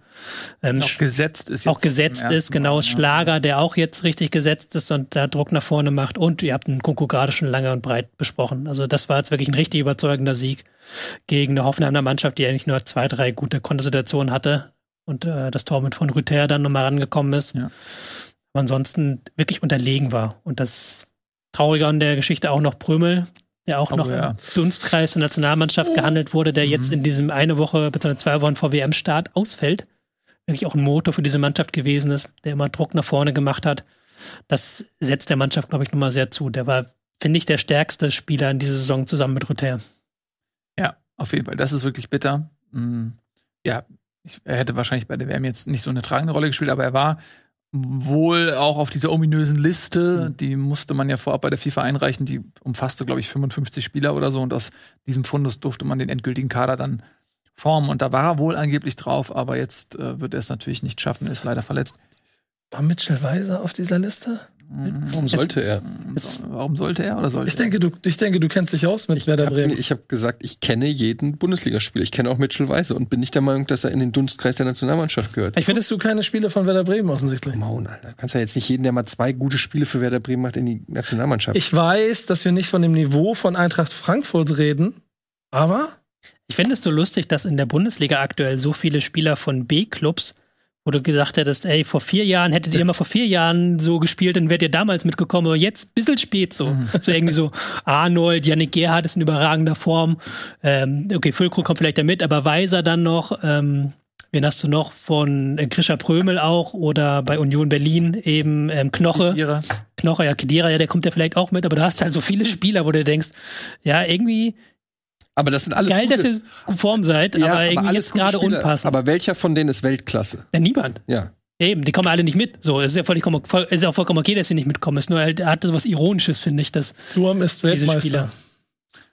Großkreuz ist auch Weltmeister. Ich habe Durm gerade wieder geguckt am Wochenende. Mhm. Kaiserslautern eingewechselt. Ist Weltmeister. Aber wenn du, wenn ein Knoche oder ein Weiser vor vier Jahren so geil gespielt hätten, wären die ja mitgekommen so nach Russland oder vor sechs Europa, Jahren. Aber jetzt denkst du dir halt, okay, einen 30-Jährigen mitnehmen, nur weil er jetzt mal ein paar gute Spiele für Union oder Werder zeigt, wird da dann nichts. Ja, ist, ja, ist mir schon klar, dass das Quatsch ist. Jetzt reden wir hier schon ähm, von so internationalen Themen, denn es ist ja eines in der Bundesliga, mal ein paar Spiele zu überzeugen und ein anderes ist das Ganze dann eben auch auf internationalem Niveau zu wiederholen. Und damit sind wir bei der Champions League. Da wollten wir nicht auch nochmal einen Blick drauf werfen. Da gab es nämlich jetzt heute die Auslosung und die hat es mal ganz schön in sich. Also wir können ja mal ganz kurz uns das Achtelfinale angucken, ähm, wie es denn ausgelost worden ist. Da haben wir aus deutscher Sicht einige Kracher dabei. Leipzig spielt gegen Manchester City. Hm. Das geht nicht viel besser als Gegner. Dann haben wir Dortmund gegen Chelsea. Auch das ist geil. Sehr, sehr geil. Also da kann, glaube ich, beides passieren. Für mich ist Chelsea leichter Favorit auf jeden Fall. Aber das ist etwas, was, äh, glaube ich, Spaß macht zum Zusehen. Und da ist Dortmund auf jeden Fall nicht chancenlos. Dann geht es jetzt weiter mit dem nächsten Knaller. Bayern gegen Paris Saint-Germain. Da würde ich mal ganz kurz ähm, euch fragen, wen, also ist das für euch ein 50-50-Spiel? Ja. Also, das ist natürlich, wenn, wenn alle fit sind bei Paris, also gerade natürlich die Top 3 da vorne, Neymar, Messi und Mbappé, ist auf jeden Fall, glaube ich, das härteste, was Bayern erwischen konnte. War ja mit Man City vielleicht noch, aber gut. Also Liverpool also, wäre die andere Liverpool, wahrscheinliche ja. gewesen. Ja, aber Liverpool, glaube ich, hätte den Bayern mehr gelegen. Also weiß ich nicht. Es ist, ist super schwer zu sagen, aber da, natürlich ist Paris ein Verein, der das, die, die hätten auch im Finale aufeinandertreffen können. Ne? Also dann hättest du gesagt, dann wäre es ein gutes Finale gewesen. Es ist die Champions League und wenn du äh, die Champions League gewinnen willst, musst du natürlich dann, das gilt ja für beide Vereine, den jeweils anderen schlagen können, ob im Achtelfinale. Ja. Entweder im Achtelfinale oder im Finale. Ja, aber, aber ist auf jeden Fall geil. Ja. Für mich als jemand, äh, der beide Vereine nicht mag, toll, toll sich anzugucken. Mhm. man hat ja an Real Madrid letztes Jahr gesehen, die haben in jeder Runde einen absoluten Top-Gegner gehabt, unter anderem auch Paris und Manchester City und auch Chelsea. Und die haben es äh, am Ende geschafft, den Henkelpott in die Höhe zu stemmen. Also insofern gebe ich deiner Aussage recht. Lassen wir erstmal die deutschen Partien noch so ein bisschen durchlaufen. Wir haben natürlich Eintracht Frankfurt und die haben mit Neapel einen Gegner, wo man erstmal denkt, so, oh, das ist ja gar nicht so schlecht. Aber wenn man mal anguckt, oh, Neapel ist richtig gut drauf, in Italien Tabellenführer souverän, haben äh, mit Liverpool gut ein nicht formstarkes Liverpool, aber immerhin ein sehr ähm, stark besetztes und Champions League erfahrenes Team in der Gruppe hinter sich gelassen. Also das ist jetzt auch nicht unbedingt ein leichtes Los. Kannst mal fragen, wie Ajax sich nach dem Spiel gefühlt hat zu Hause gegen Neapel. Ich glaube, der Fußball, den die spielen, der ist richtig, richtig Aber gefährlich. Die Frage ist natürlich auch, hätte es überhaupt ein leichtes Los gegeben? Hätte es vielleicht noch Benfica, hättest du noch kriegen können oder so. Aber für die Eintracht gibt es im Achtelfinale kein leichtes Los. Es gäbe noch schwerere, meiner Meinung nach. Wenn du jetzt auf Man City oder äh, ja, weiß ich gar nicht, wer dann Real oder so getroffen hättest, das wäre sicherlich dann auch noch mal schwerer geworden. Aber die haben sich auch im Supercup, gut, aber es war noch Anfang der Saison alles noch ein bisschen anders, auch ganz wacker geschlagen gegen Real. Ich glaube, dass äh, Neapel natürlich Favorit sein wird und auch eine, eine sehr schwere Aufgabe für die Eintracht. Ich glaube aber auch, dass kein Verein sich freut, gegen die Eintracht zu spielen nach dem Auftritten in, international in der Euroleague. Die wissen, da kommen viele Fans, die wissen, dass die Eintracht für das die Spiele des Lebens sind, dass da der ganze Verein äh, durchdrehen wird. Das ist ähm, auch für Neapel nicht einfach. Ich glaube, es wird auch fantechnisch könnte das sehr schwierig werden. Da wird es wahrscheinlich ordentlich Stress geben, weil sehr, das sind schon krasse Fanlager, die da aufeinandertreffen. Aber ich finde es aus Frankfurter Sicht, muss ich sagen, schon darfst du dich jetzt nicht beschweren. Also, ne, klar, mhm. wenn du weiterkommen willst, musst du halt einen guten Gegner schlagen können. Und da sage ich nämlich lieber Neapel jetzt im Achtelfinale als Real Madrid. Ey, es ist doch eigentlich wieder das nächste schöne Spiel auf der Karte, wie du als Eintracht Mannschaft und auch Fan durch Europa läufst und dass du jetzt so ein Ding in Neapel haben kannst da in Also die Eintracht-Fans freuen sich mega. Habe ich schon so ein bisschen gecheckt, was da ja, so auch, gesagt auch, wird. Die freuen sich auch natürlich einfach auf einen Traditionsverein zu treffen, irgendwie aber auch geile die Mannschaft, Fußballstadt. Ja? Weil, weil, du halt genau, ich finde genau das, was du sagst. Wenn du gegen Manchester City spielst, dann weißt du, gegen PSG als Eintracht Frankfurt, dann wirst du irgendwann an den Punkt kommen, wo dich der andere e-, eventuell dann am längeren Arm einfach verhungern lassen kann. Hier kannst du ebenso, also wahrscheinlich würde ich Neapel auch stärker einschätzen im Moment, aber trotzdem viel über eine mannschaftliche Geschlossenheit noch mit rübertragen. So mit dem mit dem Plan. Ich meine, das, das ist der Grund, warum Brügge da mitspielt in dieser Runde, die ein schönes Los gekriegt haben, mit dem sie noch eine Runde weiterkommen kann. Also das ist vielleicht das, wo du am ehesten noch was in die nächste Runde mitnehmen könntest sogar. Ich stimme euch auch zu. Ihr habt gesagt, die Eintracht ist eine Top-Mannschaft. Für mich zählt nur noch das Triple. Ja, das Und das ist, ist auch absolut erreichbar. Ist machbar. Ist es nicht Kannst machbar? du das bitte nochmal in die Kamera? kritisch. Ist es nicht machbar? Kannst du das bitte in die Kamera? DFB-Pokal? Machbar. Cham äh, Champions League? Wie viele Spiele sind es noch bis zum Vier. Sieg? Vier? Mhm. Vier Ach, Spiele? Also Ne, es sind sieben. Vier Runden. Vier- also vier Runden. Spiel, äh, ja, also, für, also ist auf jeden Fall noch alles im Topf. Da sollte man nicht zu, zu früh die Ziele zu gering setzen. Ja, bei äh, Bayern gegen Paris muss man sagen, da hat auch Paris so ein bisschen Pech. Also die haben sicherlich auch jetzt nicht so Bock auf Bayern. Und die haben ja im, im letzten Gruppenspiel die Tabellenführung an äh, Lissabon verloren, weil am Ende, wenn alle Parameter irgendwie durchgezählt sind, dann zählen die mehr geschossenen Auswärtstore nicht, also dann doch, die wurden jetzt ja abgeschafft, aber das ist dann doch noch ein Faktor, weil die ja Punkt und Tor gleich waren. Und, Und Direktvergleich auch. und Direktvergleich auch 1-1. unentschieden war. Also, und da war, glaube ich, äh, Paris so ein bisschen überrascht, weil die haben nicht damit gerechnet, dass Lissabon dann noch so hoch gewinnt im letzten Spiel und die, die quasi dann ähm, dafür sorgt, dass das Torverhältnis dann auch ausgeglichen ist. Und so sind sie auf Platz zwei abgerutscht. Ich glaube, da haben die schon ein bisschen geschluckt, weil das bedeutet in dem Fall, ja, sie haben jetzt wirklich einen richtig guten Gegner. So. ich glaube, für Paris ist es der so ziemlich der schlechteste Fall. Vielleicht noch Man City oder Real hätte auch noch sein können, aber Bayern ist erstens, der hat das Champions League-Finale gewonnen, haben auch danach im Jahr im Viertelfinale im, dann nicht schlecht ausgesehen. Das war ja, Ja. auch sehr, sehr umkämpfte Spiele, waren ja auch sehr Da hochklassige fehlte Spiele. Lewandowski auch, muss man Da sagen. fehlte Lewandowski, waren sehr umkämpfte, sehr hochklassige Spiele. Und ähm, das ist jetzt natürlich die Mannschaft, die in der Vorrunde die besten Einzelspieler hatte und auch jetzt weiterhin die besten Einzelspieler haben wird, Neymar, Mbappé, Messi, gegen die Mannschaft, wo man sagen muss, die als Gesamtkonstrukt in dieser Champions League, jetzt haben wir mal diese Bundesliga-Krise aus, in der Champions League hat, die haben die Bayern als Gesamtkonstrukt sehr, sehr gut funktioniert, haben eigentlich gegen sehr, sehr schwere Gegner, auch in der Gruppe, die wirklich nicht leicht war, sind sie da sehr, sehr dominant rausgekommen und haben auch gegen Inter und gegen, ähm, gegen Barca in von acht Halbzeiten mindestens sechs klar besser gespielt als der Gegner. Also da eine Mannschaft, die dann über das gruppentaktische, über das Mannschaftstaktische kommen kann. Und das könnte dann Paris nicht schmecken. Vielleicht findet Nagelsmann da so ein, zwei Punkte, wie man diese ähm, PSG-Star-Auswahl ärgern kann. Ja, und Paris ist halt auch in der Situation, dass sie jetzt auch nicht immer getestet werden. Ne?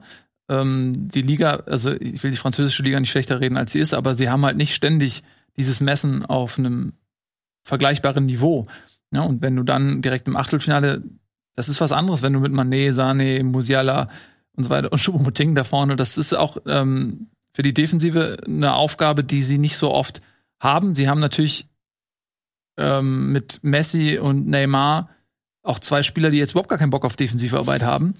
Und wenn du dann es irgendwie schaffst, die in der, die in der Defensive aus Bayern-Sicht jetzt zu neutralisieren, dann hast du eventuell auch eine Möglichkeit, deren Defensivschwächen irgendwie im Kollektiv auszunutzen. Also das wird, also ich glaube auch, dass Paris da jetzt nicht gejubelt hat, als die Bayern kamen. Gut, lass uns die anderen Begegnungen auch nochmal anschauen. Äh, wir haben es gerade schon so ein bisschen angedeutet, Brücke, die sehr überrascht haben, finde ich. In der Gruppenphase bekommst jetzt eben mit dem Gruppensieger Benfica Lissabon zu tun, die auch unglaublich stark, äh, nicht nur in der Champions League, auch in der portugiesischen Liga ähm, gestartet sind. Äh, Liverpool, die so ein bisschen kriseln, ähm, die unter in Klopps siebtem Jahr in der Premier League arge Probleme haben, zwar jetzt gewonnen, auswärts in Tottenham, aber davor doch äh, oft enttäuscht haben, spielen gegen Real Madrid und das ist auch so als neutraler Zuschauer, da freut man sich auf ein Spiel, oder?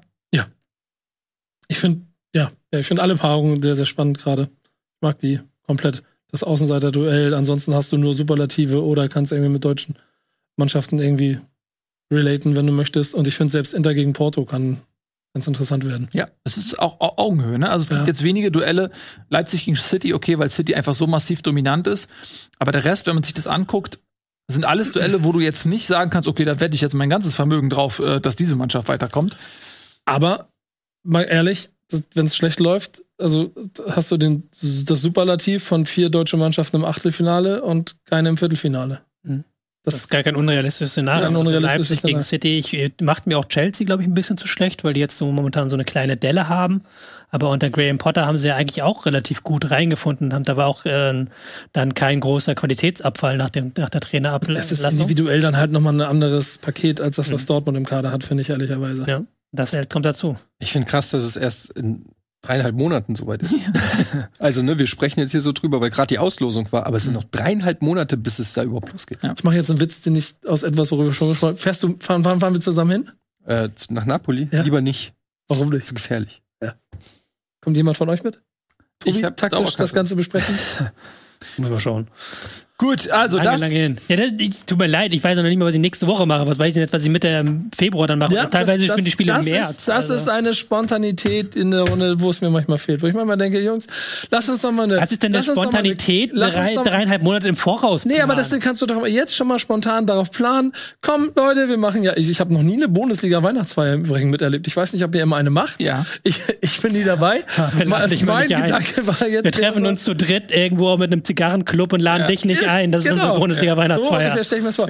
Aber wie wär's denn andersrum? Wir machen zu viert mal einen kleinen Klassenausflug nach Neapel. Weißt du, was ich, ich finde es wirklich bewundernswert, deine Energie, aber du reist ja durch die komplette Welt. Du bist ja einfach äh, überall zu Hause, nur nicht zu Hause offensichtlich. Ähm, und dass du uns jetzt aber mit deiner Energie auch noch da so Wir rein- reden. Leute, Reisen. wir, Warum machen wir nicht erstmal den Heidepark Soltau? ja. wir, können, wir können ja mal, wir können ja mal hier Kommentarfunktion YouTube mal nachfragen, wie viele Leute da draußen dabei wären, wenn wir eine Reisegruppe eröffnen würden zu SSC Neapel gegen Eintracht. Aber du glaubst doch nicht, dass allein- das nicht bei euch Wo willst du denn- emotional wo willst du die ein Tickets Wo willst du die herbekommen? Tickets herbekommen? Es ist Eine Neapel. Reisegruppe Napoli. Ey, Leute, Die haben doch- jeder Leute, Verein Du ist warst doch in Lazio dabei, dann wirst du da in, in so einen Bus reingeprügelt von den äh, ist euer Problem. Tickets? Nee, aber das war Sagst das du wird, jetzt, dass das du wird kein 50 Spaß. Tickets für Bundesliga Im Februar, Nein, da frierst du den Arsch Nein, ab da, im möchte, Stadion. da möchte ich mal herausfinden, ob die mit mir teilen, dass ich mich hier fühle wie, Alter, ist das euer Scheiß Ernst? Wir reden von Neapel gegen Frankfurt und ihr wollt da nicht hin. Ob das im äh, Angebot. Chat- Ich versuche für Bundesliga fürs Heimspiel Tickets klar zu machen. Und da fahren wir hin. Frankfurt ist genauso gefährlich wie Neapel.